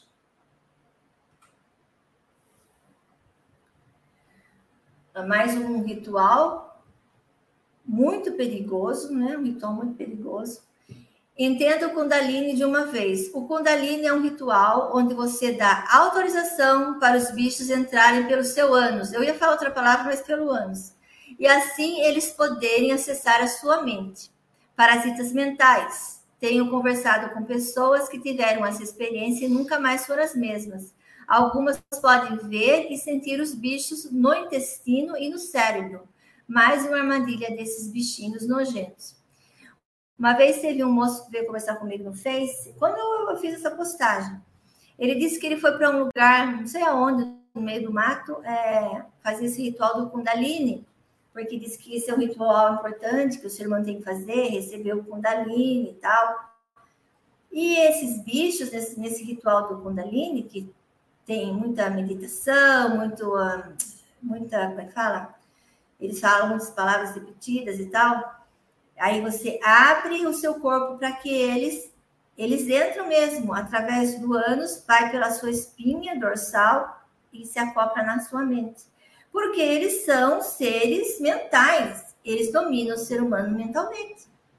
E quando você dá essa brecha de nesse ritual, aí você está perdido. E esse moço disse que depois que ele fez esse, esse ritual do Kundalini, ele nunca mais teve sossego, a vida dele virou muito complicada e ele também não teve sossego mental, porque ele sentia como se tivessem umas cobras andando na mente dele, na cabeça, não na mente, na cabeça. Como se tivesse cobras andando na cabeça dele, como se tivesse alguma coisa se mexendo. Ele foi em médico, ele fez é, aquele negócio que faz na cabeça, que dá para ver por dentro, que agora não lembro o nome, naquela máquina, né? entra naquela máquina, não tinha nada, não, nenhum médico achou nada. Eu falei, lógico que você não vai achar nada, porque isso é algo energético. O que foi feito com você é energético, está na sua, no mundo sutil, na sua frequência. Você, nenhum médico, nenhuma máquina vai descobrir o que você tem. Aí eu expliquei para ele o que ele tinha que fazer e tal. Mas esse é um ritual perigosíssimo, esse ritual do Kundalini, que você abre o seu corpo para que esse bicho entre. Aí eu peguei mais essa palavra, peguei o livro Monor e fui, né, destrinchei o significado. Kun é rabo da natureza do ser, caráter, juntar. Li é em cima, pressão, ni, ser escuro, escuridão. Então, eu acho que dá bem, né? Dá para a gente entender bem, juntando com Kundalini. É um rabo, porque é uma cobra, né? Então, ela é um rabo. E ela tá ali se juntando a você, fazendo uma pressão, né? Principalmente na, ela faz uma pressão na hora da entrada e a hora que ela se acopla na cabeça. E eles são seres escuros, né? Eles fazem parte da escuridão, por isso que eles procuram o ser humano, porque nós Somos seres iluminados, nós emitimos luz, nós emitimos energia. Do jeito que nós estamos é, programados agora, nós não conseguimos ver a nossa energia, mas se nós pudéssemos ver, a gente ia ver nós todos iluminados com muita energia. Se bem que eu acho que não ia haver muita energia, porque como a gente está aqui dominado por esses seres, eles sugam nossa energia diariamente. Mas um planeta sem bicho, né, em harmonia, como era antigamente, né, como o ser humano original, nós poderíamos ver nossa energia emanando. Mais um, uma postagem, eu achei interessante essa figura aí. Quando você está orando para Deus, ou para Jesus, ou para a Virgem Maria, ou para os santos, meditando, fazendo ritual Kundalini, qualquer ritual da chamada espiritualidade, e se sente bem, em paz, é porque os bichos estão te anestesiando para te comer, comer sua luz, sua energia, seu poder. Escolhi essa imagem porque ela transmite muito bem a armadilha dessa matrix e o que estou tentando explicar a mulher meditando dentro de um orbe e com vários outros sugando sua energia. É isso, a Matrix pensou em tudo para nos enganar e dominar. Estamos de olho. É um orbe é um sugador de energia também. E os orbes eles estão em todos os lugares. Você chamou os bichos, você fez oração, os orbes estão sugando sua energia.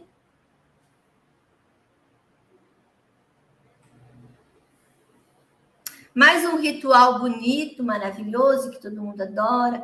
Numa outra postagem, outra live, acho que foi aqui mesmo canal do Sérgio, eu falei do bolo, né? O significado do bolo. Que antigamente eles faziam os bolos aos deuses, ofereciam os bolos aos deuses, e até hoje continuam fazendo esses bolos, né? Aí, esse planeta está repleto de símbolos, simbologia. Você sabe por que apaga a vela no seu aniversário? A vela representa a sua luz, e quando apaga simbolicamente a vela, está apagando a sua luz para o próximo ano que se inicia na sua vida. Fazemos coisas e nem sabemos a razão, mais um ritual para nos prejudicar. E outra, outra coisa, minha palavra aniversário, ela está associada a adversário. Por que, que o aniversário é o nosso adversário? Porque quanto mais aniversário nós fazemos, mais próximos da morte nós estamos. Então, o certo é não comemorar aniversário, não estar conectado com datas, que tudo isso faz parte da Matrix, né? Não estar também no, no, no, passado, né? Aquela pessoa que lembra muito do passado, ela não está conectada com ela aqui agora. Então, é, essa aí, é, falando sobre o aniversário, né? A menininha apagando as velas. O aniversário é mais um ritual criado. Também tem o significado do bolo, da vela. A vela é guerra, né? Os balões são os orbes. Também na questão do Natal, a árvore tem um significado, as bolinhas têm significado, né? Tudo tem significado. É engraçado que, que, é, que é até meio contraditório, né? Porque é, as pessoas falam: ah, eu não comemoro Natal, não comemoro Páscoa, porque eu sei como funciona, não sei o quê mas comemora o aniversário. Né? É a mesma coisa, né? Daquele camarada, não, eu não confio em nenhum político, eu não tenho um político de estimação, são todos iguais. Ah, mas eu acredito no Cabo da Ciolo, eu acredito no Eli Fidelis. Né? É, é, é, é complicado pra caramba. Sabe o que, que é, Sérgio? É que as pessoas elas, elas não têm a noção de que tudo faz parte da Matrix, tudo está contaminado. Então, tem coisas bonitinhas que você acha, não, isso aqui é legal, isso aqui eu vou fazer, isso aqui não vai fazer mal. Mas é aí que está o mal. Então, a gente tem que procurar é, é, pesquisar mesmo, vai pesquisar, tem dúvida de alguma coisa, vai pesquisar para saber né, o significado. Agora, esse aqui eu acho muito interessante, esse ritual, ritual caparote do judaísmo.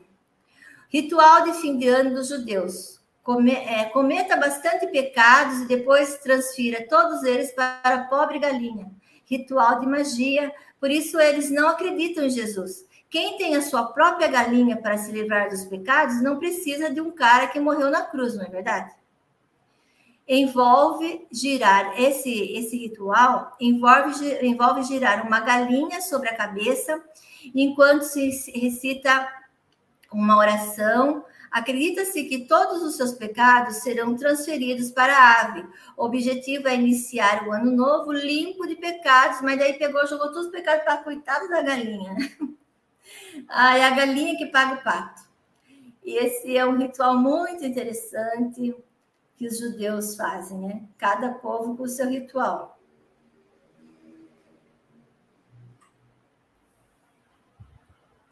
Eu estou rouca, minha água acabou. Nós estamos, eu não sei nem que número do slide, slide 37.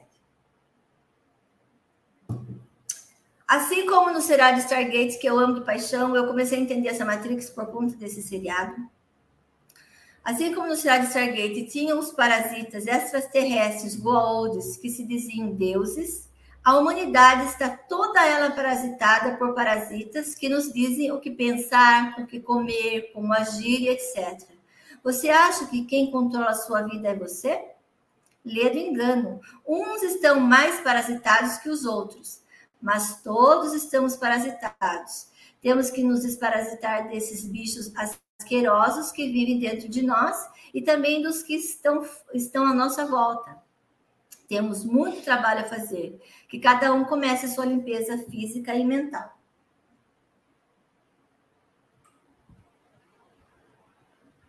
Agora vou falar um pouquinho de umas curiosidades, que tudo está envolvido, esses, aliás, tudo nesse planeta está envolvido os bichos, né? Então, é, falar um pouquinho. Curiosidades. Alguém sabe quem é esse homem? Sabe quem é, Sérgio?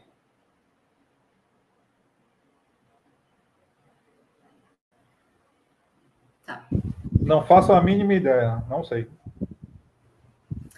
Esse é o Jalde Esbel, artista, escritor, curador e ativista macuxi. Ô, Sérgio, você queria dar, é, falar alguma coisa? Porque eu vou precisar pegar água, um pouquinho de água, eu já volto. Vai lá, vai lá, vai lá, vai lá. Pode ir. Então, camaradas, aqui, ó, enquanto a Simone vai lá tomar água, conversar aqui um pouquinho com vocês, né? que é, essa live da conspiração vai ter uma próxima live né, no próximo sábado com a, a, nossa convidada aí, a Camila Alves, vai ser a sessão Black Pill, tá bom? E o pessoal que chegou agora, é, por favor, deixe suas perguntas aí, vai deixando. Eu posto aqui na tela e quando chegar no final da live, todas elas serão respondidas, tá bom? E eu queria agradecer o quem foi que colocou aqui? O, foi falou do, do, da, do meu vídeo da FEMA. Aqui, Light Poderosa, Estúdio 17, vi seu último vídeo da FEMA, foi espetacular. A sua explicação sobre a alienação atual. É, meus parabéns, estou amando o seu canal. Muito obrigado, Light, muito obrigado. É, é o que vem ocorrendo hoje, né? É o que eu expliquei sobre esse sistema de alienação a pessoa está alienada, só que ela não percebe que está alienada. É, o, o, exemplo que eu dei foi é, daquele, daquele vídeo lá, né, famoso, que todo mundo fala que é os navios da FEMA chegando. Você vê que não tem absolutamente nada da FEMA, você vê que não é, não é no Brasil, porque as pessoas que estão lá na praia falam em castelhano, só que as pessoas mesmo, mesmo assim querem acreditar. Então, eu explico sobre essa paralaxe cognitiva que vem acontecendo com as pessoas, né, que faz você deixar de acreditar no que você vê e você começa a acreditar no que a pessoa está falando. Quer dizer, isso daí é, é destruidor, né? Isso daí arrebenta com o teu cérebro, né? Então, expliquei um pouquinho sobre isso para quem não assistiu o vídeo da FEMA, eu falo um pouquinho sobre isso que vem ocorrendo nos dias atuais. A pessoa não consegue mais ter é, discernimento, não consegue mais ter percepção as pessoas saem acreditando, não conseguem mais é, filtrar absolutamente nada. É terrível. Ah, agora a Simone voltou aí, agora deixa ela mandar bala aí para vocês. Aí. Voltei, abastecida de água. Então, esse aqui é o Jalderes Bell, artista, escritor, curador e ativista macuxi. Ele é um indígena, né, muito famoso, ele pinta quadros e tal. E ele faleceu, se eu não estou enganada, dia 2 de novembro. 2 de novembro, acho que sim. De acordo com amigos do artista, ele foi encontrado morto na sua casa. A causa da morte foi suicídio. Pessoas próximas a ele viram um sinal de alerta em uma postagem feita em seu Instagram, com a legenda Para o Além. Jardel es Bel. Bel, em latim, é guerra. Então, no nome dele tem né, significado de guerra. No ano passado, ele assinou a instalação Entidades no viaduto de Santa Teresa pelo Circuito de Arte Urbana. Então, ele fez lá um, uma exposição da, da arte né, indígena, e aí tinha essas duas serpentes. Parece que também tinha essas serpentes naquele lago lá do, do Ibirapuera, alguma coisa assim. E, que são entidades, né? que, que, que, domina, que domina esse planeta. É, as serpentes, elas são guardiões da Matrix. Aí tem um, e ele fazia desenhos, né, da, da, da, da cultura indígena, né, do, dos, das entidades, dos deuses. Canaimés, espíritos fatais capazes de provocar a morte de quem os encontra. E aqui nessa imagem,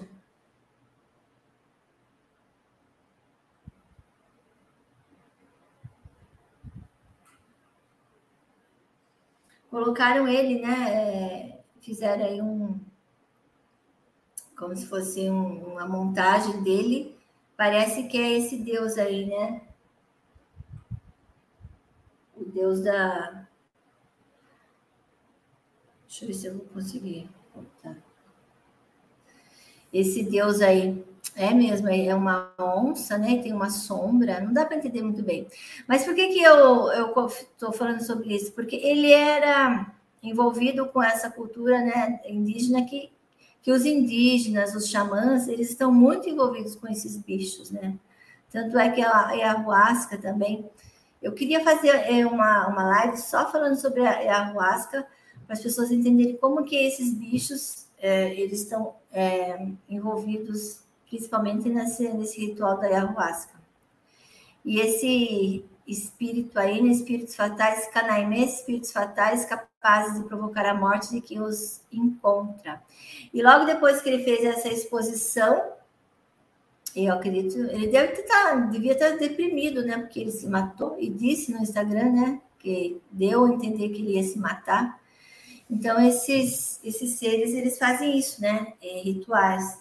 Cada morte de um ser humano é um ritual para esses bichos. Porque eles vão sugar energia, né? Da, da morte, sugar toda a energia que a pessoa tem na morte. Aí nós vamos falar o assunto do momento. o assunto do momento. Esse é um, um, uma cepa, devia se chamar The Flash. Devia se chamar. É... Como é que é? Tinha um ratinho que ele era super rápido, né? Um ratinho, não lembro o nome do desenho. Ligeirinho, é um, um, uma cepa ligeira, rápida de flash, é, é, é na, na, na, velocidade da luz, porque num dia ela tá lá na África, de repente ela já atravessou o oceano, assim, super rápido, pessoas cacunadas, que só podem viajar pessoas cacunadas, e de repente esse Omicron veio aí rapidinho demais. E eu não vou falar muito porque eu perdi uma live esses dias no meu canal, porque eu falei do que o, que o portal, que o, do, do que o Gates, do Falciano, e a minha live foi deletada. Mas eu vou falar um pouquinho desse filme, né? Que tá todo mundo postando lá no, no Face, no YouTube. Quem entrar lá vai achar um monte dessa película de 1963, o Omicron, ou Micron, eu falo Omicron. Oh. Trama... Oi. É, então. É que já tem gente falando aí. É, é, na verdade é o Macron. Pô. É o Macron lá, o presidente da França. Ai, meu Deus. Ai, ai. Pode, pode continuar aí, é que eu lembrei hoje, eu lembrei disso aí. Então, é uma trama, é uma trama da, é a trama da película. um alienígena se apodera do corpo de um terrícola com o fim de aprender sobre o planeta para que sua raça possa se apossar dele. Aqui se pode ver imagem do personagem principal tendo algum tipo de convulsão, transformação, como um parasita ADN alienígena se apodera do seu corpo humano. Querem conseguir se materializar no nosso planeta. Você assistiu esse filme, Sérgio? Não, não, não vi. E é, e é, e é, e é, europeu, é, e é filme europeu, né? Italiano. Eu estou vendo aqui os nomes, né? É, é, ele é italiano. Renato Salvatore, Hugo Gregoretti, é uhum. italiano. É um filme italiano de 1963. É um filme bem é, atual, porque a gente sabe que a Matrix ela não dá ponto sem nó. Né? Não dá, não dá ponto sem nó. É, aqui eles. É, vamos falar que é profecias. Não, não é profecia, nem a Bíblia é profecia, é tudo agenda da Matrix. E esses filmes, eu falo que esses filmes são a, a, as Bíblias virtuais né, da, da, da Matrix. Eles fazem os filmes buscando com que com a energia do ser humano que assiste os filmes, que acredita, que gosta da energia, eles pegam essa energia para materializar mais para o futuro o que eles desejam, porque existe uma agenda, né? Tudo que eles querem, tal, tá tudo programado. E esse filme ele fala justamente de um homem, né, que acharam ele morto lá no meio de um cano. E aí acham que ele estava morto mesmo. Aí de repente tá os médicos examinando nada, ele começa a se mexer e tal. Na realidade ele está possuído por um alienígena, né, que veio aqui pesquisar como consegue invadir o nosso planeta. E é isso que esses bichos querem através de rituais, principalmente o ritual do Natal, né, com essa história do menino Jesus nascer e tal. Eles querem trazer, é, uma, eles querem uma raça híbrida, né, hibridar esses seres, esses répteis com os humanos, porque eles não conseguem é, se materializar aqui sem a nossa ajuda. E o sonho deles é isso, é se materializar no nosso planeta. E eles não conseguem e eles não vão conseguir. E esse, esse nesse filme aí, esse, esse cara quando é possuído por esse ser, ele fica tendo uns tremelique, assim, como se estivesse tendo umas convulsões estranhas. Tem uma parte do filme que o policial vai, vai investigar para conhecer sobre o cara, para saber quem ele é, para ver se descobre por que, que ele morreu. Aí ele vai numa lanchonete e tem essa moça que atende ele, que conhece ele.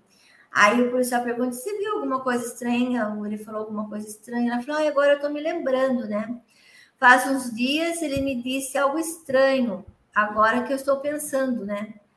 O que, que ele disse? Ele disse que um dia não seríamos mais nós mesmos, algo distinto estaria dentro de nós. E esse algo distinto são esses bichos tentando nos dominar, nos controlar mentalmente, e isso já está acontecendo. Porque quando você vê um ser humano cometer absurdos, é, violência sexual, assassinato, tudo que não tem nada a ver com isso, com a raça humana, eles já estão dominados por esses bichos. Eles já estão, é, eles já não são eles mesmos, né? É, pessoas que ouvem vozes, elas não são loucas, elas estão tendo contato direto com esses seres. Então, não adianta mandar elas para o hospital psiquiátrico, né, encher elas de remédio. Elas, em algum momento da vida delas, elas se abriram para esses bichos e esses bichos dominam ela mentalmente. E é isso que realmente eles querem. Mas agora eles conseguem fazer isso muito de, de uma maneira pouca, eles têm muito trabalho. Se eles não conseguem fazer diretamente mentalmente, o que, que eles usam? Eles usam a TV, o filme, a música, a alimentação, é, tudo está contaminado, né? Então, eles fazem de tudo para que eles consigam dominar o ser humano, mas eles querem dominar realmente 100%, né? Não só um pouco. No final do filme, esses Aí esses caras aí são os babambans que mandam lá, fazem as leis. Eles resolvem. Esse, esse homem fala assim: é, eu aconselho implementar é, essas. Eles querem fazer reformas, né? eu aconselho implementar essas reformas de maneira gradual. Então, eles querem o controle total do ser humano, mas eles não podem vir uh, uma vez assim. Eles é igual um saco, né? Um saco na panela quente, né? Você coloca o saco na água gelada, aí você liga o fogo, vai esquentando devagarzinho, devagarzinho, o saco vai se acostumando ali no fogo, até ele se cozinhar. Ele cozinha, ele nem sente que ele se cozinhou, então, porque o fogo foi aumentando. É isso que o sistema quer com o ser humano. Aí, qual que são a, a, reforma que eles falam no filme, que é no final do filme? A reforma, abolir festas, abolir sentimentos, abolir a compaixão, abolir a dignidade, proibir o amor, proibir de falar e proibir de pensar. Esse é o começo da reforma que eles estavam querendo fazer ali nesse filme para a humanidade. E quem teimasse, né, ou quem desobedecer e continuar amando e pensando, será castigado com a amputação da cabeça, ou seja, será decapitado. Então, aí a gente vê um pouquinho como que os governantes do mundo criam as leis para dominar a humanidade, para podar a humanidade, para tirar da humanidade tudo o que eles não têm, tudo o que eles não sentem, tudo o que faz mal para eles. Porque se você tira coisas que o ser humano gosta, que é uma festa, as pessoas gostam de festa, de se reunir, né? De fazer um social. Como que você vai tirar o sentimento das pessoas? As pessoas não vão poder se sentir mais, não poder ter compaixão pelo outro. E uma coisa que eu acho que eu sempre falo, olha, você pode perder tudo, não perca a sua dignidade. A dignidade a gente não pode perder jamais. A dignidade é algo muito precioso. E nesse filme eles falam, né? Abolir a dignidade do ser humano, abolir o amor, a pessoa não pode nem falar, proibir de pensar. E é o que nós estamos vendo hoje aí, né? Proibições, proibições, eles vão fazendo aos pouquinhos, aos pouquinhos, até que cheguem onde eles querem. Mas eu tenho certeza que eles não vão conseguir. Essa, esse plano deles aí vai já está abortado, né? Um plano abortado. Mas é, é interessante que eles falam no final. Todo o sentimento dos seres humanos, eles querem podar, eles querem eliminar. Eles querem cortar, eles querem que realmente que o ser humano seja escravo deles, como se fosse não tivesse cérebro, fosse robôs, né? Que eles pudessem controlar da maneira que eles acharem menor, melhor. E nem todos eles conseguem controlar. Uma grande maioria eles conseguem controlar, mas nem todos eles conseguem ter esse controle. É, o próprio 1900, 1984 fala sobre isso, né? é, que a pessoa ela não pode raciocinar de forma individual, tem que ser de uma forma conjunta. Ou seja, é, da forma que eles querem, né? É, ninguém, ninguém solta a mão de ninguém, todo mundo tem que pensar de forma conjunta, não de forma individual. Ou seja, ou seja, no livro explica que se você tiver um pensamento contrário, você é um inimigo, né? Você não está é, é respeitando o governo. Né? É, é, o próprio livro que eu li também, do Fahrenheit 451, fala bastante sobre isso, né? Que as pessoas têm que pensar de, de, de, de é, forma conjunta. É, como posso falar agora? Me fugiu o nome agora. Mas, bom, resumindo, é dessa forma que eles querem que você é, se comporte, né? Pensamento conjunto, né? Não pode ter um não pode ninguém ninguém pode ter um pensamento diferente da, é, das outras pessoas, né? Então, é, é que eu esqueci o nome, estou tentando lembrar o nome, agora esqueci. Mas, assim, o exemplo que eu posso dar hoje, que as, como você falou, que muitas pessoas estão entrando nessa, né, de pensamento conjunto, né? Eu posso dar um exemplo aqui para você do que você está falando realmente é correto, né? Que se você tiver um pensamento diferente daquela pessoa, você já é excluído. Olha só o exemplo que eu vou dar agora. O FEMA, Todo mundo acredita nos cachês da FEMA. Todo mundo acredita nessa merda. Todo mundo, durante anos, aceita ser feito de trouxa. E você pode ver, ô Simone, que o pensamento é conjunto. Todo mundo tem o mesmo pensamento. Você pergunta para qualquer, qualquer pessoa o que é o FEMA, todo mundo vai falar a mesma coisa. Agora, quando aparece alguma pessoa que fala diferente, né, que traz uma proposta diferente, o que acontece? Esse conjunto chama você de gado. E eles não conseguem perceber que o gado não é a pessoa que pensa diferente deles. O gado são eles, porra. Porque é o pensamento conjunto. Ninguém ali tem um pensamento diferenciado. Não, todo mundo age de forma conjunta. Então, esse é o gado. E é assim que no livro explica, do 1984, que todo mundo tem que ter um pensamento conjunto. Ninguém pode se destacar. Ah, no, no próprio Fahrenheit 451 fala sobre isso, que dentro das escolas não pode ter um aluno destacado. Né? Se aquele aluno tirou 4, todo mundo tem que tirar nota 4. Se aquele aluno tirou nota 5, todo mundo tem que tirar. Ninguém, ninguém pode ser. Ninguém pode. Não, não pode ter uma pessoa destacada. E isso acontece na China, tá bom? Isso daí acontece na China. É, eu tô, eu tô conversando com o Rafael Fontana, do livro Chernobyl. Estou conversando com ele e espero conseguir trazer ele numa masterclass aqui no Estúdio 17, tá bom? É, porque ele já trabalhou na China, ele já, já, ele já foi diretor da Huawei, né? E ele está lançando livro e a gente conversa bastante na, no, no Telegram. Ele pode explicar melhor sobre isso, ele tem total autoridade e autonomia para explicar sobre isso daí bem melhor do que eu. Mas eu trouxe esse exemplo aqui do que vem ocorrendo nos dias atuais, Simone. Né? O pensamento é tudo conjunto. Se você pensa diferente daquela pessoa, aquela pessoa chama você de gado, sendo que você não é gado, você está afastado daquelas pessoas. Você está estudando, está lendo, está pesquisando por conta própria. Você não está indo junto com o bloco de pessoas né?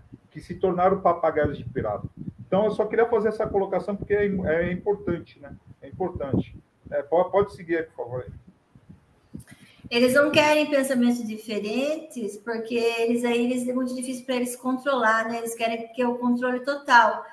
E se aparece alguém tendo um pensamento diferente, é, é difícil, né? E aí, um, um, um, se todos começarem a pensar igual a, a você, por exemplo, já vai desviar da, do, da agenda que eles querem. E assim também, ele sabe, o sistema sabe que onde você foca, você cria. Então, esse pessoal que está focando muito nesse caixões da FEMA, talvez eles possam atrair isso para eles. Na realidade. Não, não, sim, só, só deixa eu te cortar aqui rapidinho. Assim, o, o, assim, o que eu falei da FEMA é só um exemplo, tá? É só um exemplo para a pessoa ter uma, ter uma base do que eu quero explicar, né? Que, assim, eu só dei um exemplo, que é, esse daí é um grande exemplo, tá? E agora eu lembrei, é o, é o, é o pensamento coletivo, né? É o coletivismo. Eles querem que todo mundo haja dessa forma, de forma coletiva. Né? Ou seja, é, se, você tem um pensamento X, todo mundo tem que ter. Se aparecer alguém diferente, a gente elimina essa pessoa, ou se não, converte essa pessoa para o nosso lado. É, pode concluir aí. É que eu lembrei agora, eu lembrei agora. Então, é, ele sabe, o sistema sabe que tudo no que você foca, você materializa. Então, cada um vai materializar aquilo que está focado. Por que, que você acha que tem tanta notícia ruim nos jornais? Quanto mais notícia ruim, mais materializam coisas ruins para o ser humano. Quanto mais ruim para o ser humano, melhor para eles. As pessoas elas estão focadas muito nas coisas ruins e elas têm que mudar, porque senão a vida delas não vai, vai ser complicado. Porque nós temos o, o, o poder de criar aquilo que a gente acredita, aquilo que a gente foca. Entendeu?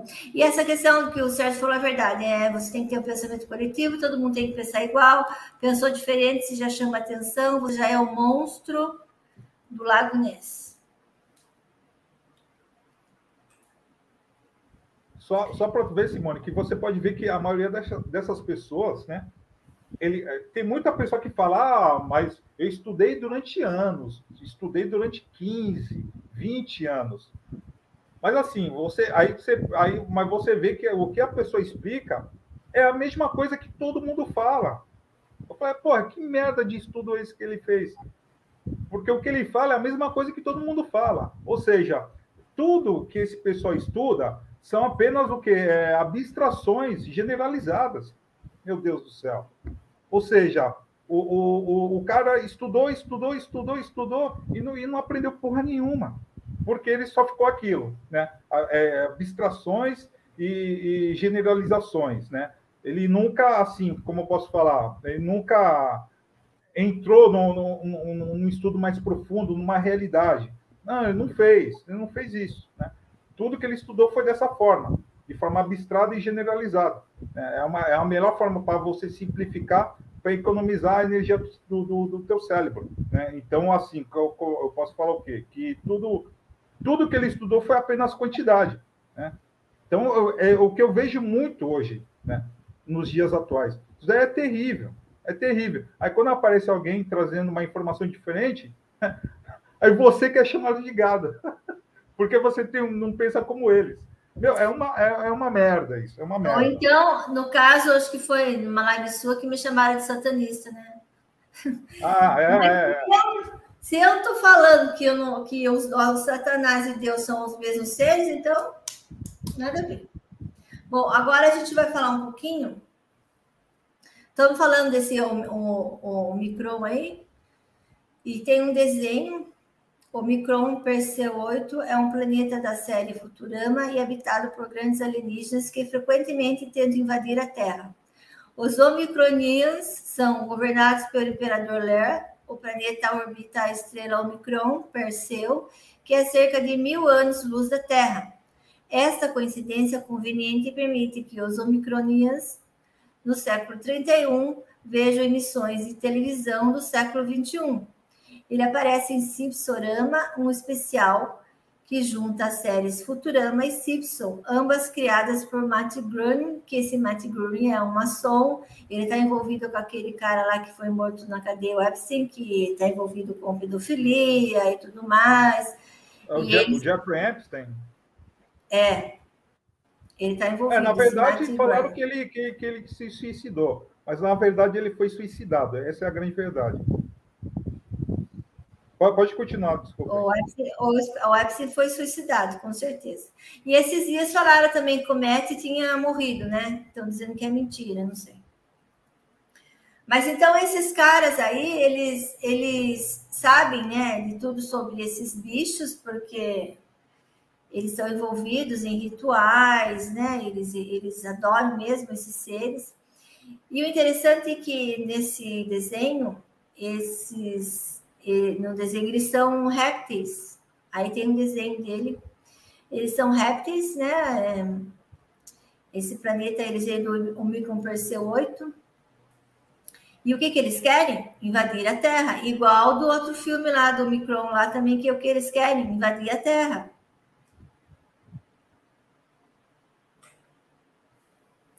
Aí é um episódio do Star, Star Trek, Jornada nas Estrelas, a original, né?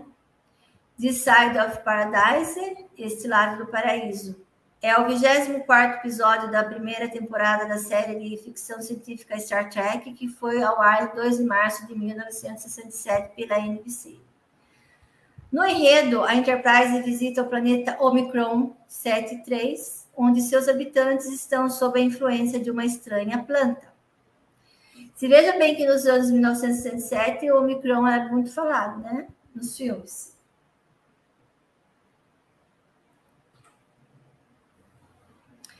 Esporos de Omicron. Esse, esse poros induz um sentimento poderoso de contentamento e, e, e, e emocional, de contentamento emocional forte o suficiente para suportar até mesmo a disciplina mental de um vulcano. A gente sabe que o Spock, que os vulcanos eles não demonstravam sentimentos, né? Que eles ficavam na deles. Mas aí no, no, nesse, nesse seriado, aí, nesse episódio, o, o Spock mostrou, né? Caiu do, do cavalo, ele demonstrou todos os sentimentos que ele podia e não podia. Esse efeito elimina inibições e qualquer senso de responsabilidade, facilitando sentimentos de afeto e amor, bem como o desejo de se reproduzir. Também faz com que aqueles expostos aos poros do, de Omicron sintam a necessidade de compartilhar esses, essas sensações, infectando outros com os esporos, sua capacidade de argumentar, sobrecarregados pela emoção de contentamento. Além disso, os esporos do Omicron levam a humanidade infectada a, um, a, a alcançar a saúde perfeita, acelerando o processo de cura. Após a exposição prolongada, até mesmo lesões e desordens realizadas desde a infância eram é, é, irão sarar. A incitação de emoções negativas suficientemente poderosas, como tristeza e raiva, é o suficiente para superar os efeitos dos esporos de Omicron, um processo que os destrói. Então, é, pessoal, veja que interessante, que tudo tem a ver com as emoções e os sentimentos humanos. Nesse episódio fala bem isso, que esses esporos, eles traziam, esses esporos desse planeta, que a Star Trek foi lá e tal, e, e descobriu, esses, aí tem até uma foto, né, do, do pessoal e as plantas expelindo o, os esporos. Eles faziam, esses esporos faziam com que as pessoas, elas tirassem dentro delas os sentimentos, as emoções que muitas vezes estavam lá camufladas, né? Amor, é, a vontade de procriar, ou seja, que tem a ver com o sexo, né? E ela, ela também, com o tempo, trazia curas. Então, eram coisas boas para o ser humano. Só que eles ficavam largados no meio de tudo isso, como se fosse uma droga, né? Ficavam abandonados no meio de todos esses sentimentos e emoções parecia algo bom, mas na verdade não era, porque eles estavam apáticos a tudo. E aí, como que o capitão Kirk resolveu isso? Percebendo que os esporos eram os culpados pelo abandono de sua tripulação, Kirk começou a libertar seu primeiro oficial, comandante Spock, dos efeitos da planta da planta.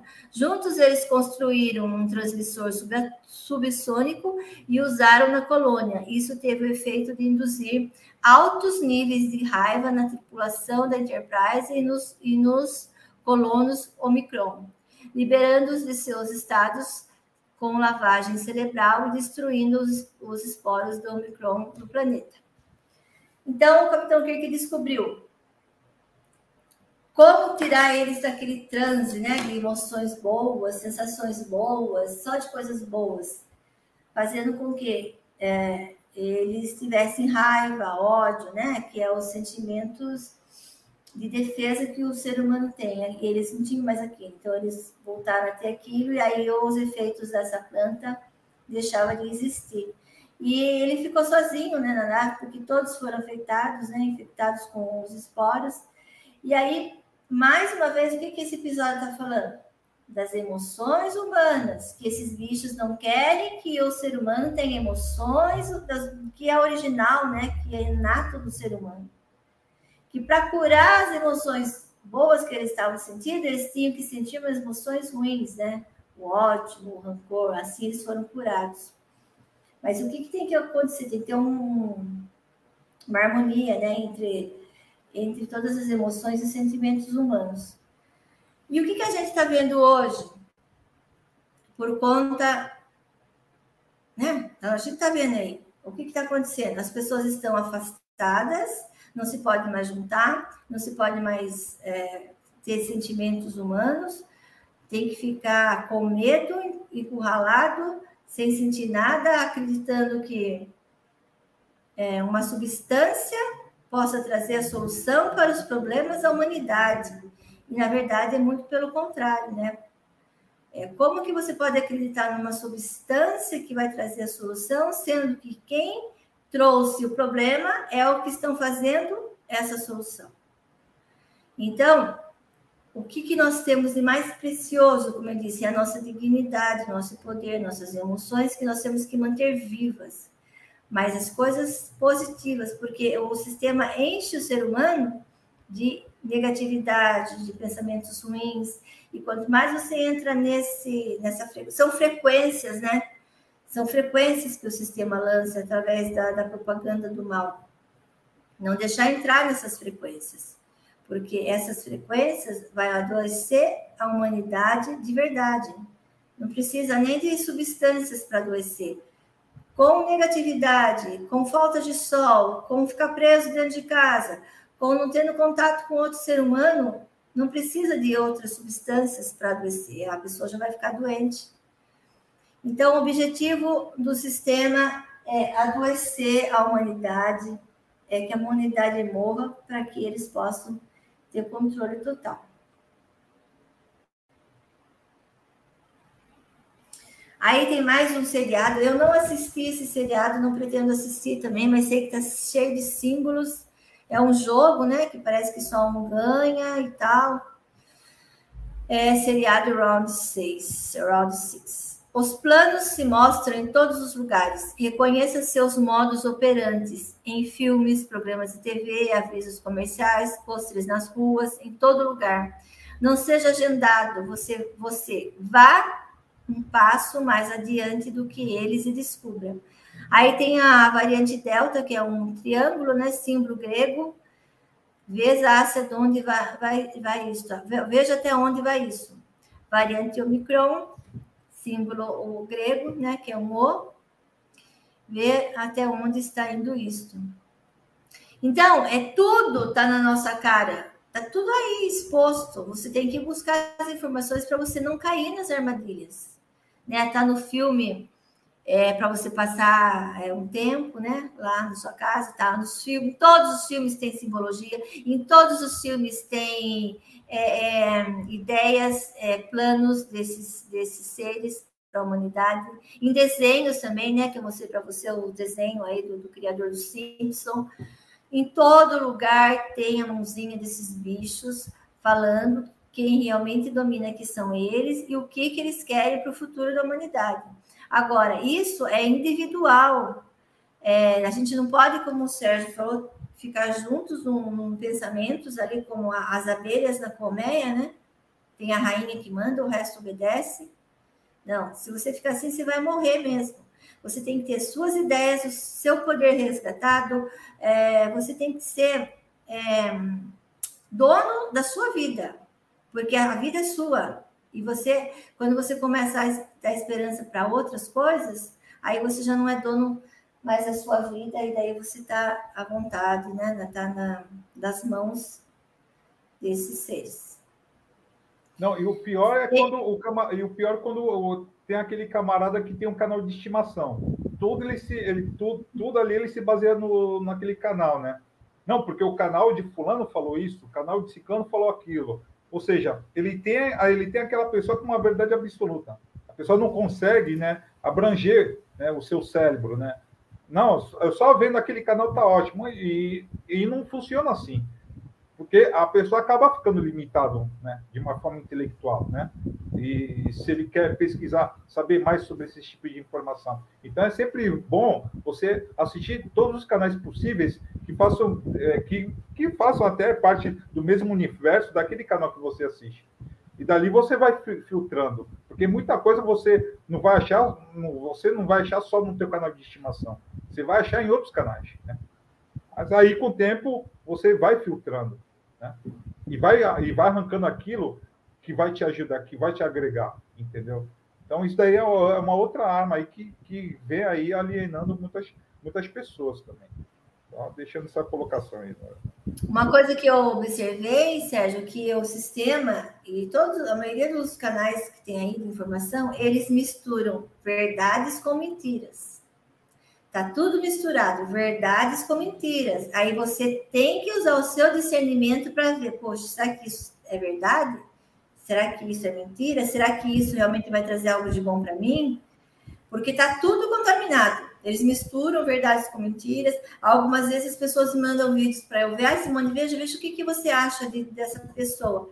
Aí eu vou ver, vai estar tá indo bem. Tá? De repente vem com uma coisa, não, aqui não, aqui já não é mais isso, porque isso aqui não bate com isso, e aí você vai fazendo as conexões. Né? Você tem que usar seu cérebro, você foi feito com um cérebro, uma capacidade de pensar, de raciocinar, use ela, é de grátis. Exa exatamente, exatamente. É isso daí mesmo que tu falou. Mas infelizmente está meio difícil, né? Porque além de fazer essa mistura, né, eles estão pegando coisa séria e transformando em entretenimento é, que, nem eu, que nem eu vi um vídeo de uma, de uma analfabeta, aí, de uma retardada, uma tal de Prisca Cocô, né? Falando ali no vídeo dela que, que na Bíblia fala do, dos caixões da fema. Meu Deus do céu. Olha que minha fé é fraca. E eu fiquei puto com isso, né? uma retardada pode falar uma coisa dessa.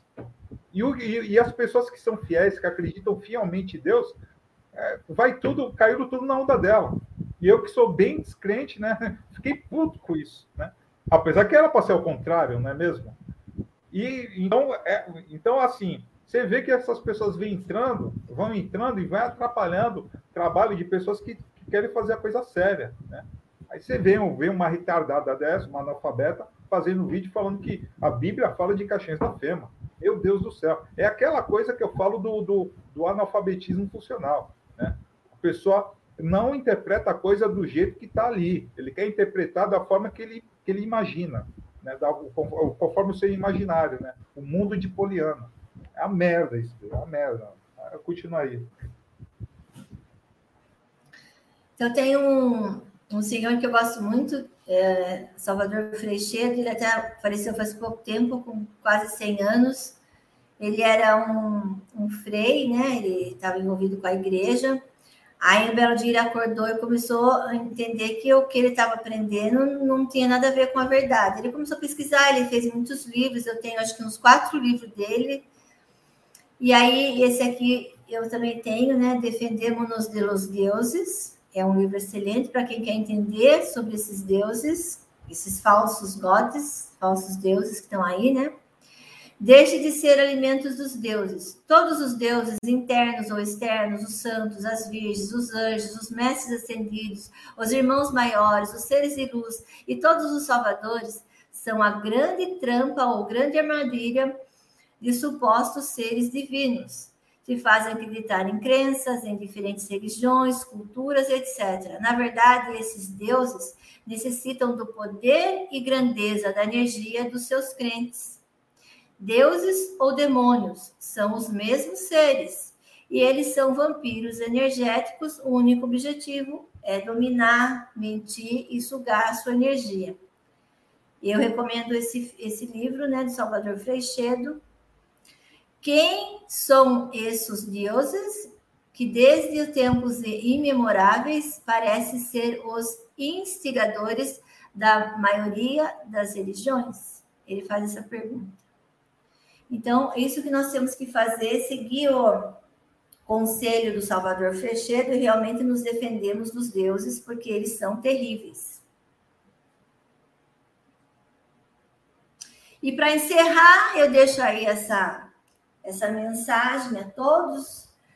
Se não está disposto a questionar suas crenças, nunca saberá se está seguindo verdades ou mentiras. Eu espero que vocês tenham gostado. Muito obrigada, Sérgio, por mais um convite. Eu estou aqui e posso responder, né? Se tiver alguma pergunta, espero que eu possa responder. E é isso. Sim, obrigado. É isso daí que está faltando para o pessoal, é fazer autocrítica. As pessoas não conseguem mais fazer autocrítica, saem acreditando em absolutamente tudo. E quando vê uma pessoa pensando diferente, a pessoa é atacada. Né? É impressionante. É, brasileiro não gosta de estudar e não gosta de ver outra pessoa estudando. Né? É impressionante isso. E é, agora vamos aqui para o chat aqui, né? Ah, foi da hora, Simone. Espetacular. Espetacular. Agora vamos aqui para o chat aqui, vamos ver aqui as bombas que tem para Simone agora. Eu vi que tem uma bombinha aqui, viu? Tem as bombinhas e tem as bombas aqui. É, esse daqui. Ah, esse daqui eu já vi da Light, da Light lá do, do meu vídeo. Obrigado, Light. Esse daqui eu já, já vi. Ah, deixa eu ver aqui. Deus Criador e Jesus Salvador da humanidade. Esses eu creio e confio até o fim da vida. É, isso aqui não é uma pergunta, é uma colocação. Oh, vamos ver.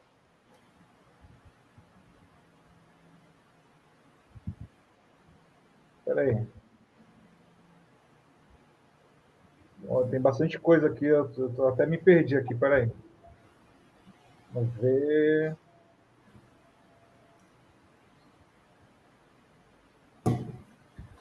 Ah, eu acho que aqui é uma pergunta da, da, da, Camila. Ou seja, a amada Simone está querendo dizer que muitos líderes religiosos são tóxicos. que pôr, em pôr medo e manipular os incautos, penso eu. Quer responder, Simone? Sim, os líderes religiosos e os deuses que eles seguem, porque esses, esses falsos deuses que realmente são tóxicos para toda a humanidade. E, e, os líderes religiosos são só reflexos desses seres que são tóxicos para a humanidade. Aqui já também já mandei o canal para ele, do Marcos, pedido o canal da Simone. Ah, aqui. Nisso em grego não é apóstole, de apostólico? Perguntou Macovas MVK. Olha, esse eu não sei, não posso te dizer. Eu sei que em Acádio é ódio. Aqui, Camila, sugadores de energias dos seres humanos. Ah... Pô, fugiu aqui, peraí.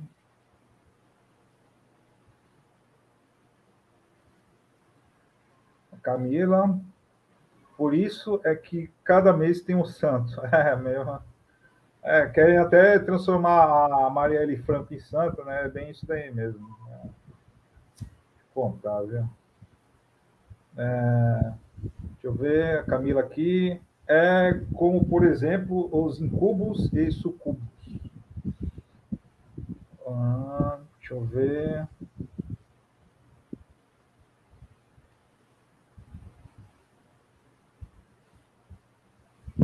É verdade, amada Simone, são problemas espirituais. Os médicos não conseguem dar solução nisso.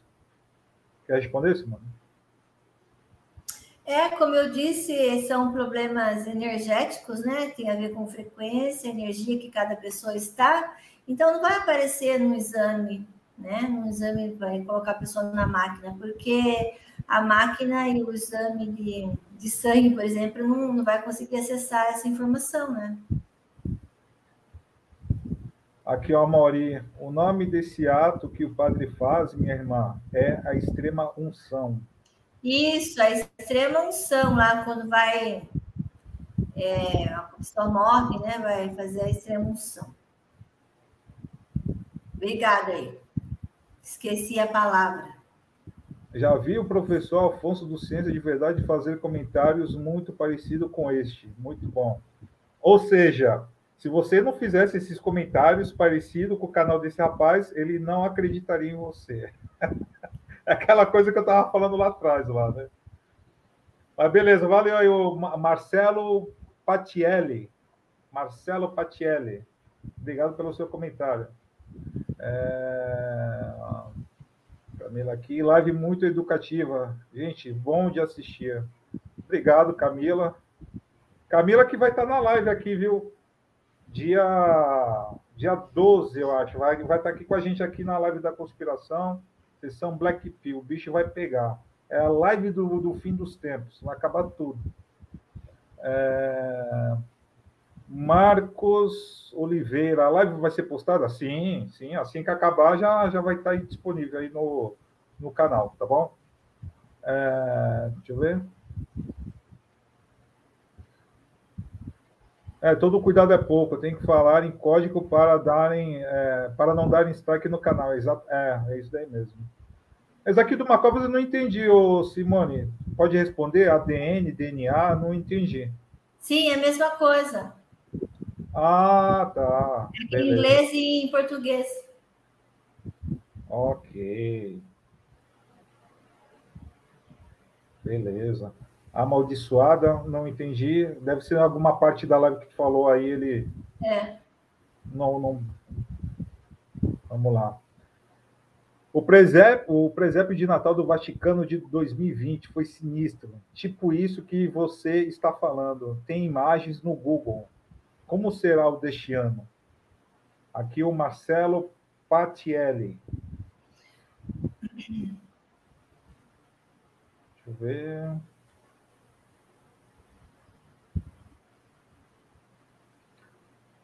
Mira. Gostei. Ah, aqui já respondeu. Ah, Peraí. Ah, tem aqui o último aqui da Miriam. Cheguei no fim. É, chegou Oi, no Miriam. Fim. Chegou no final.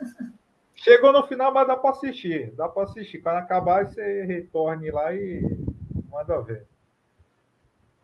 Bom, foi por isso. Acho que não, acho que não faltou nenhum aqui. Acho que deu para pegar todos aqui. Deixa eu ver. Só vou ver uma, dar uma, uma última verificada aqui, porque tem bastante mensagem aqui. É, foi, foi isso daí mesmo. Foi isso daí. Então, a gente já pode encerrar?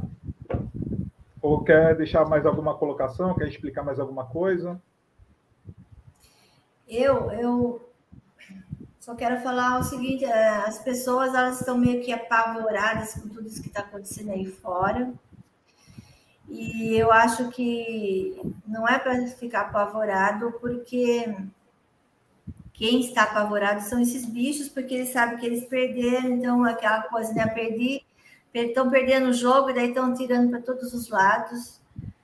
É, eu acredito que vai vir coisa muito boa. Nós vamos ter é, coisas muito boas nesse planeta, que todo esse lixo vai ser destruído de verdade. Que nós estamos vivendo um momento único nessa civilização. E eu acredito que você tem que ser forte, né? Aquela história do Darwin lá, ele já falava que quem sobrevivia eram os, os, os animais mais fortes, a sobrevivência do mais forte. Também tem um ditado que diz que, que pintinho molhado a vida chuta, né? E o ser humano não é pintinho molhado, ele é muito forte, ele é cheio de poder, porque se ele não tivesse poder, esses seres não estariam aqui dominando, né? Não, não, eles não queriam cercear tanta nossa liberdade como eles querem, porque ninguém chuta cachorro morto, né? Se a gente fosse seres que não tivessem nenhum tipo de valor, por que, que queriam dominar? Por que, que eles dariam trabalho, né? Já milhares de anos tá dominando a gente? Porque algum valor nós temos, né? Então é você tem que se dar esse valor e deixar de procurar lá fora, de dar sua energia, de perder seu tempo com seres que se dizem seres do bem, que vão ajudar. Você sabe, é, é, tem esse pessoal que segue esse, essa confederação aí, e tem as pessoas que fazem canalização, né?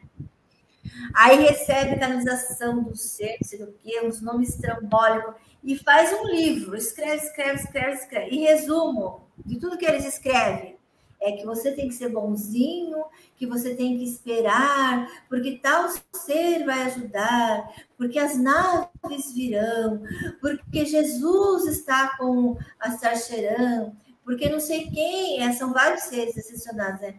E todos estão precisando que você ore, ore por todos. Eu falo, gente, tem quem acredita nisso. Tá cheio de gente que acredita nisso. Eu fico passada como que as pessoas são ingênuas. Deixa de ser ingênuo, deixa de acreditar nessas coisas, que isso é tudo para tirar seu tempo, sua energia, sua sua capacidade de conseguir se libertar de tudo isso por si mesmo. Acho que é isso, já falei demais. Obrigada, o... Não, foi espetacular aí o que você falou, né? É, tanto que, assim, é, o... que nem nesse assunto de extraterrestre, assim, que a gente também, que você acabou de falar, eu até acredito, até acredito, mas eu fico com o pé atrás. Sabe por quê? Porque, assim, você vê essas pessoas aí, acreditam aí, ah, que vinham os ETs, aí querem colocar as plaquetas que nem Independence Day, sejam bem-vindos, eu amo vocês, não sei o quê. Só que assim, a NASA costuma falar bastante aí, né, que o contato vai ser próximo, que está, esse dia está quase chegando. Mas uma coisa que eu falo para você, o Simone e camaradas aqui que estão assistindo. Se aparecer um ETzinho para mandar uma mensagem para o mundo. Tudo bem, vai mandar uma mensagem para o mundo. Mas se, se, mas se a mensagem que ele mandar para vocês for busquem conhecimento, né? abrace as árvores, proteja a natureza, não comam carne, comam verduras, comam soja, né? proteja o planeta da poluição. Né? eu vou ficar com o pé atrás. Porque esse ET é um ET ativista. É um ET ativista. Então, não duvido. Não, não, esse ET é grega. E se aparecer esse é ET ativista. Então, e se aparecer esse ET ativista, vocês podem ter certeza, camaradas, não é ET, é outra coisa. Né? né? Um ET que aparece que nem com essas pautas aí progressistas aí, né? Como eu acabei de falar, abrace as árvores, né? Ame os cachorrinhos, não sei o quê, né? Tenham ele como seus filhos verdadeiros, não sei o quê. Se aparecer assim com esse ativismo, não é ET, é outra coisa. Então fiquem espertos aí, viu, camaradas? Esses ETs aí bonzinhos aí que vem aparecendo aí, tem uns tem uns picaretas que falam que são contatados aí, que falam que conversam com esses bichos aí e não registram absolutamente nada, né? E ainda mais nos dias de hoje, né? A gente vive uma epidemia de autoafirmação, a pessoa tira selfie de tudo, é, mostrando a bunda, pelada, deitada, o cacete a fogo, mas quando tem essas experiências, não, não, não, não faz questão de fazer nenhum registro. Que merda é essa? Né? Então a gente pega a, a, a pessoa menos se entrega, né? Então, assim, camaradas, fiquem. Eu até falei um pouquinho sobre isso na, na, na live do. É, na live do Retorno de Cristo. Aí tem aí a live aí que eu fiz aí, o Retorno de Cristo, aí o seu retorno triunfal e glorioso. Eu falo sobre isso daí, né? Tem até a ver do, do, do, do projeto Bluebeam, que fala exatamente aí sobre isso daí, né? Do retorno deles, que eles vão pedir paz. É, é bem coisa de ativista mesmo, né? Então, assim, é, eu acho que isso daí, não, se acontecer, não vai ser o T, vai ser algo assim para manipular a população. E até eu falei sobre isso no final da live. Se isso acontecer, a gente, ó, a gente está fugido, porque todo mundo vai acreditar, todo mundo vai cair, né? Todo mundo vai, todo mundo vai acreditar. Você vê hoje, Simão, pelo, pelo menos aqui no Brasil, vai ser facinho, porque tem pessoas que até hoje né, acreditam em porra de Operação Storm. Meu Deus do céu. A Operação Storm veio né, para pe pegar todos os corruptos. Né? É, por que não pegou o Biden? Por que não pegou o Putin? Por que não pegou o Xi Jinping? Por que não pegou o Kim Jong-un? E o pessoal ainda quer acreditar nessa porra de Operação Storm. Meu Deus do céu, essa merda não existe. Então, você vê. Mas parece é, que, que tá meio. Parece que esse, esse projeto aí tá meio quietão, né? Não escutei falar mais nada, o pessoal cansou, né? Cansa. Vai, eles vão enrolando, vão colocando data, data, e coloca que o Trump é o Deus Todo-Poderoso, que o Trump vai resolver, que o Trump está com a Starcheran, e a luz venceu, e não sei o quê. Ah. É, a luz venceu, o IPTU também, a conta d'água, venceu tá tudo. caro, hein? Tá caríssimo. É, é fogo.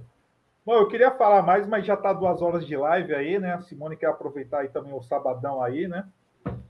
Então, é, fechando aqui a live da conspiração, a live de hoje foi espetacular, muito bacana, o pessoal participando, né, deixando aí os comentários no chat, alguns fazendo as perguntas aqui para tirar as dúvidas. Então, agradecendo a todos que participaram aí, deixaram o like, dislike, né, contribuíram, é, compartilhando a live. Agradeço demais a todos vocês, tá bom? E assim, é, camaradas, vamos, né, vamos sair de, dessa bolha porque é isso que eles querem fazer, né? É o pensamento conjunto. Você tem que sair, tem que ser o... se está todo mundo indo para cá, você vai para cá, né? Não, não, não, não, não, não, saia desse coletivismo, camaradas. Saiam disso. Tenham o seu pensamento próprio, tá bom? Então é isso daí. É, Simone, agradecendo demais aqui a participação aqui na, na live da conspiração. Muito obrigado. Foi sensacional, né? Pessoal que todo mundo gostou, né? Gostou de você. Alguns até pediram aqui o, o teu canal para se inscrever, já mandei o link. Para encerrar, Obrigada. quer deixar alguma consideração final para definir de vez? Não, só agradecer mesmo, obrigada. Eu espero que as pessoas tenham gostado, eu espero que as pessoas realmente acordem, né? Para ver que elas estão sendo enganadas já faz milhares de anos por esses seres aí. E tudo depende de nós, já dizia aquela música, né? Depende de nós. Não depende de nada que está fora de nós. Beijo. Até lembrei a Camila, ela, ela é da Holanda lá, né? Até lembrei, pô, ela tá até agora aqui na live, ela colocando aí, é, lá na Holanda é 1h20 da manhã, pô. É, agora que eu lembrei, Camila, você, você é, é da Holanda, pior que é. Obrigado por estar aqui até agora, né? Valeu mesmo, né? E agradecendo a Camila, né? Todos que participaram, a Nariman, né? Que faz parte da moderação aí. Agradeço demais aí a Nariman e bem redpilada aí, né? sempre contribuindo aí, nos ajudando.